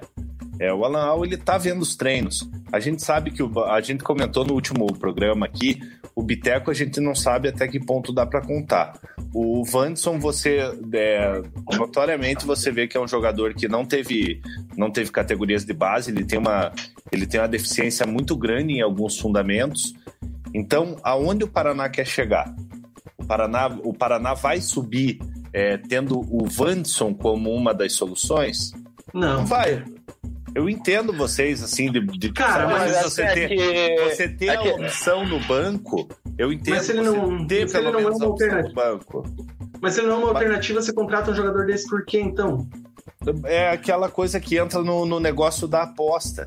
É o jogador não, mas mal ele, ele, ele não, Mas ele não tá nem contando tanto com o Anderson e Guilherme Teco que na a última vez que ele tirou o Gabriel Pires, ele já botou o Marcelo lá, que o Marcelo joga pelo outro lado, né? o Marcelo chegou a ser titular, né? Então, se, se assim, se a gente sabe que o Marcelo não, não, adianta insistir no erro também, é outro que não, não dá. É, e, tá, e, e, o Gabriel Pires acaba, não é a posição dele, já, já viu, tá, pô, já testou 12 jogos já, o 13 jogos o Gabriel Pires já, cara. É, daí já não é mais jogou, teste, né, Gui? É, já jogou 13 partidas dessa função. Foi bem quantas? Uma, duas? Então, e daí as posições não estão dando certo, que já Piteco já nem joga. Nem relacionado a ela. O Anderson também, já tá botando o Marcelo de um lado pro outro já. É, então muda o esquema, velho. Se você tá parado desse jeito, é, coloca às vezes até o próprio Gabriel por dentro junto com, com, com o Bressan, bota, deixa o ataque ali o, o André e o Bruno Gomes. Seja, muda para 4-4-2, sai do 4-2-3-1. Inclusive. Tenta inclusive... fazer alguma coisa diferente, porque é, não dá desse jeito aí. Daí, beleza, o Vitinho pode jogar aberto pela. Pode um substituto natural ali no. Uma entrada natural no lugar do, do, do Gabriel Pires, mas daí, se ela machuca, tá assustando um jogo, ela vai ter que ser o Gabriel Pires de volta nessa mesma, mesmo esquema. Gente sabe que não dá. É, ou outro posso ver que não tá, não tá rendendo. Então, às vezes, até para ter, até para ter uma qualidade, no, manter os jogadores, muda o esquema, muda a formação ali no sentido do posicionamento porque o Guilherme, o Guilherme não, o Gabriel Pires não é atacante de extremo, cara. Ele joga, você jogou a vida inteira no meio. E, então, é... Muda. A, a, até isso, dentro, por exemplo, do que o Mugi falou agora, e, e, eu concordo plenamente, que você pode mudar o teu time com o que você tem em campo. Cara, traz o Gabriel Pires para a posição dele de um terceiro meia, terceiro homem de meio campo, um terceiro volante, alguma coisa assim, solta mais o Bressan, acerta a cobertura dos dois laterais, deixa o Bruno e o Andrei lá na frente, o Bruno mais fixo, o Andrei mais flutuante. Tenha criatividade. A questão é essa, ele não tem a impressão que dá que ele não pensa fora do esqueminha dele ali. Então, cara, tá, tá complicada a situação do Paraná Clube. Agora, um é... ponto, Vina, um ponto a se elogiar do, do Paraná, nem tudo, nem tudo tá tão ruim assim, né? É, o Paraná teve a perda... O, o vai passar um paninho. Não, não, eu, é, mas, mas eu acho que tem que ser elogiado, porque o Paraná ele perdeu o, o Thales, que, que vinha fazendo dupla com o Fabrício. É, o, o, Fabrício está tendo alguns problemas também. É, e eu acho que a, a, reposição do Paraná ali na, na zaga tá, tá sendo uma, uma reposição é, segura, lógico que não no mesmo nível, mas é uma, é uma reposição que, que teoricamente ali eu acho que acho que dá para confiar, vocês não concordam? Bom, para mim o Salazar até surpreendeu, né? entrando ali, tá assim, não tá comprometendo, né? E tira, tem só dois metros de altura, tem que tirar as bolas tão alto mesmo, né? E isso ele consegue. E às vezes até quase já fez uns três gols de cabeça, né? Tá, tá quase ali. Ele realmente surpreendeu, mas o Hurtado e o Roberto sem condição. É, o, Cara, o, eu, Roberto, eu... O, o, Roberto, inclusive, é, é para lá de questionável, né? Porque nunca jogou no profissional do, do Internacional. O Paraná traz o jogador como se, como se fosse chegar para jogar no, no Paraná é, Clube. Na verdade, foi sim, o Thales era do Inter, saiu, o Paraná não recebeu nada por isso, e viram lá, tem o Roberto aqui, zagueiro, que dá para vocês aí, para até vocês ficarem na mão. Paraná, beleza, vem. E foi mais ou menos por aí a conversa. Acho que alguém analisou tão bem assim o Roberto? Se analisou já em dois jogos, aí dá pra ver que, que analisaram errado, né? Se aprovaram essa contratação. É, eu, eu, eu, vou concordar nesse ponto. Assim, eu acho que realmente o Fabrício é inquestionável, né? Não tem o que falar, muito bem. O Salazar surpreendeu, né? Então, é, não acho que ele seja essa potência toda por cima, tá? Uma bola aérea. Eu acho que. Eu até tô, tô esperando mais um pouco, mas eu já vou falar para mim nem cabecear ele sabe, porque a bola que ele teve chance de fazer o gol, se ele soubesse mesmo cabecear, ele tinha feito, que foi um jogo na Vila, se eu não me engano, contra o CRB, cara, não tenho certeza. Bola, bola na, na, na zaga, ele vai bem até pela altura, mas para fazer gol de cabeça, eu vou esperar mais um pouco, mas estou quase já cravando que ele não sabe cabecear. E o é, mundo, cresce... um exímio cabeceador sabe do que eu tô falando.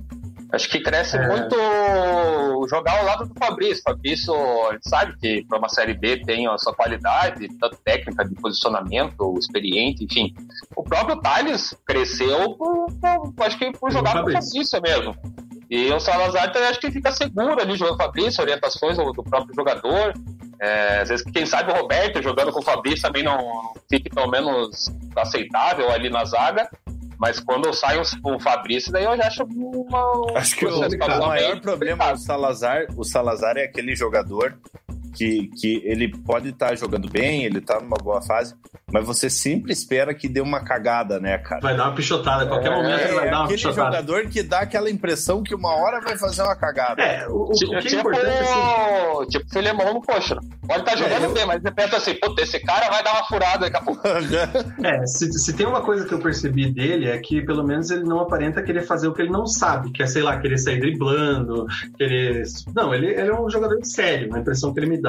Já o outro gringo, o Hurtado ali, cara, zero segurança nele, fraco. E o Roberto, pelo amor de Deus, cara, me, assim, lógico, jogou um jogo e meio, né? Mas a partida dele contra o Botafogo, péssima, péssima, péssima. E o lance que eu tô lembrando não era contra o CRB, não, era contra o América Mineiro. América Mineiro. E quem tava marcando o Salazar era o Juninho, ex-atlético, que deve ter 1,70 e o Salazar com 2 metros não conseguiu cabecear, furou, enfim. Mas vamos aguardar. O fato é que o Paraná não está jogando bem, está aí a três jogos sem vitória e caiu para a quarta colocação, com o Cuiabá abrindo seis pontos, com a Chapecoense com dois jogos a menos. É, o, CR, o, o, CRB tem um jogo a menos, se eu não me engano, ele está meio que perto do Paraná. Se, ganha, se ele ganhar esse jogo, ele passa o Paraná. Eu acho. Deixa eu jogar aqui, ó. Jogando, jogando a tabela de novo aqui pra gente, ó. Mas a situação é essa aí mesmo, cara. A gente é. tem o América Mineiro, o CRB crescendo, Vitória. Apesar da ponte estar tá em uma fase aí, trocando treinador, tá ali da beira do G4. Então, assim, começa a ter uma situação a situação A situação da ponte do Paraná é muito semelhante, viu?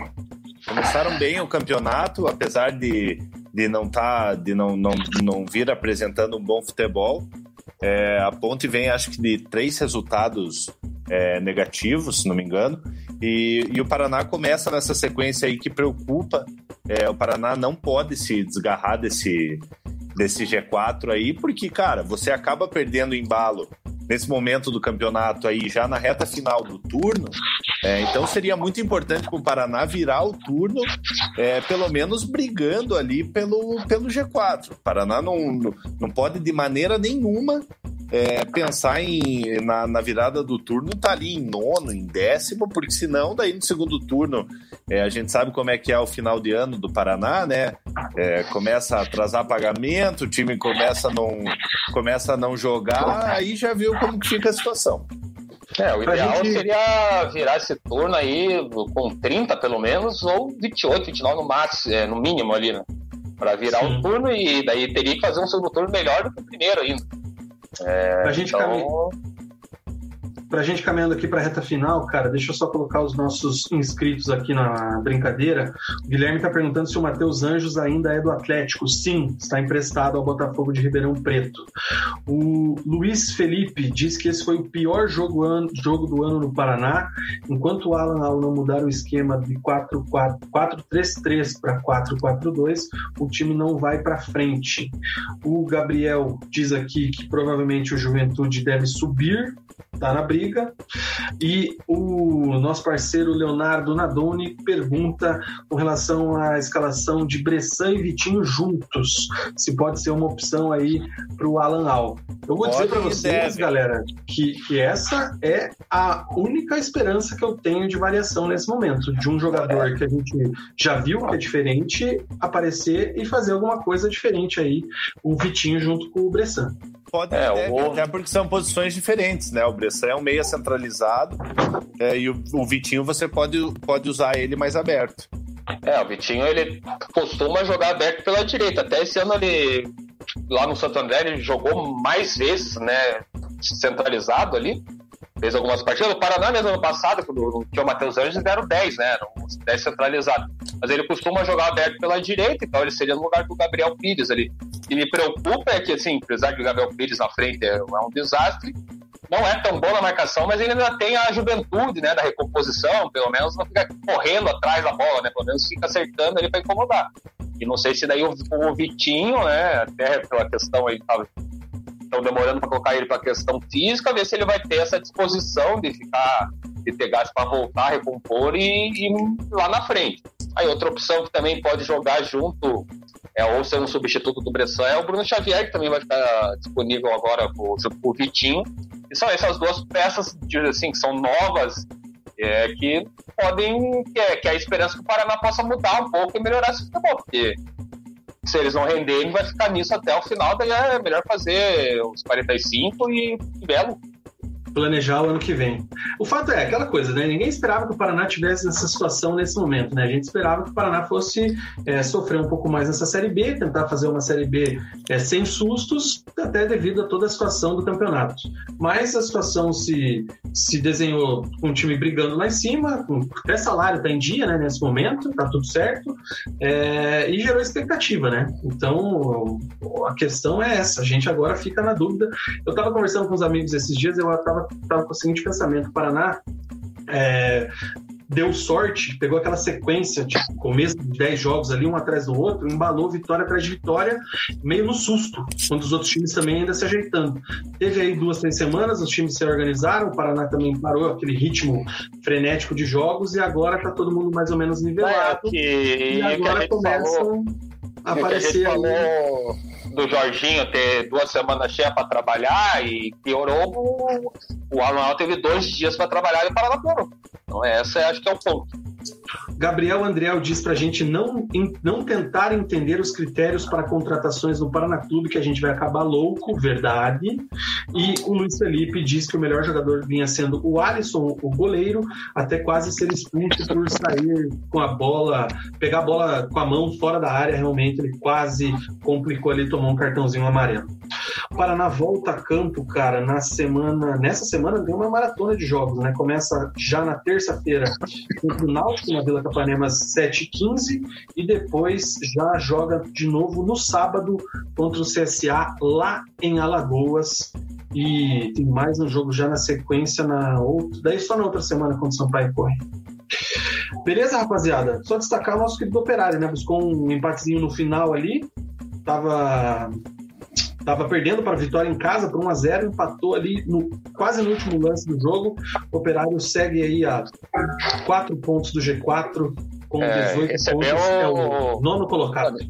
Esse jogo até não foi bem nos outros jogos que o, que o Operário tropeçou ali. Ele tinha feito um bom primeiro tempo, até saiu na frente, podia ter matado o confronto. Daí no segundo tempo acaba mal, né? Uma ele levou a virada e outro o empate com o Cuiabá lá e também poderia ter perdido o jogo no segundo tempo. É, nesse contra o Vitória não foi muito bem, assim, o Vitória acho que foi até melhor, merecia digamos assim, a vitória, apesar que o Operário no segundo tempo teve um pouquinho mais de chance, foi muito mal no primeiro, o segundo melhorou um pouco, mas assim, né, o Operário fez um investimento um pouquinho maior, maior né, nem foi um pouquinho só para esse ano, até para brincar pelo acesso, tá em nono, ainda não tá distante do, do G4, está três ou quatro pontos do G4, mas a própria torcida lá tá, tá cornetando, né, Pro, protestou depois desse jogo, né, de forma um pouquinho mais hostil, né, tacando cerveja, copa no carro do pessoal lá. E daí o Gersinho na, na coletiva também ficou, tava nervoso, deu no meio da imprensa lá, então tá clima tenso entre os brothers assim, Trabalho para Bia Machado, um abraço para ela, força Bia, a galera do operário aí, se acalme, galera, se acalme. Mas é isso, né? Investiu, a cobrança vem na mesma proporção, certo? Certíssimo. Tá aqui, ó. É hora de dar tchau. Cezinha, cara, melhoras aí, tamo junto e fique bem, cara, que tudo vai passar. Valeu? Valeu, é nóis. Domingo que vem tamo aí. Tchau, você já foi removido. Cadê? Removido, Cezinha. Tchau, Mugi. Valeu, galera. Boa semana. Desejar uma, uma boa recuperação pro Gui aí. E domingo que vem tamo junto. Valeu, boa noite. Tchau para você também. É isso aí, gente. Fica por aqui o Preleção nesse final de domingo, quase mais de duas horas de programa. A gente fica por aqui. Lembrando que você é, deve aí deixar o seu like, compartilhar e inscrever-se aqui no canal do Resenha de Boteco. A gente volta a qualquer momento, a qualquer hora, de qualquer lugar, lógico, de casa, né? Para repercutir aí a rodada dos clubes paranaenses. Mas Domingo que vem, 21 horas, estaremos aqui com certeza. E é isso. Fiquem com Deus. Uma boa semana toda. Todos e todas. Aquele abraço. Tchau!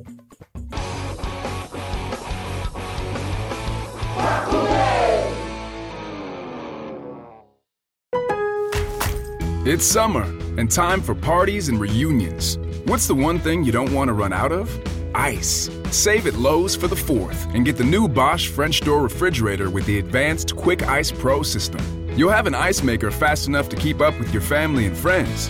So, whether you're filling a glass or a cooler, you'll always have plenty of freshly filtered ice with Bosch. Shop Lowe's for the values you want on appliances today and every day. US only. It's summer and time for parties and reunions. What's the one thing you don't want to run out of? Ice. Save at Lowe's for the 4th and get the new Bosch French door refrigerator with the advanced Quick Ice Pro system. You'll have an ice maker fast enough to keep up with your family and friends. So, whether you're filling a glass or a cooler, you'll always have plenty of freshly filtered ice with Bosch. Shop Lowe's for the values you want on appliances today and every day. U.S. only.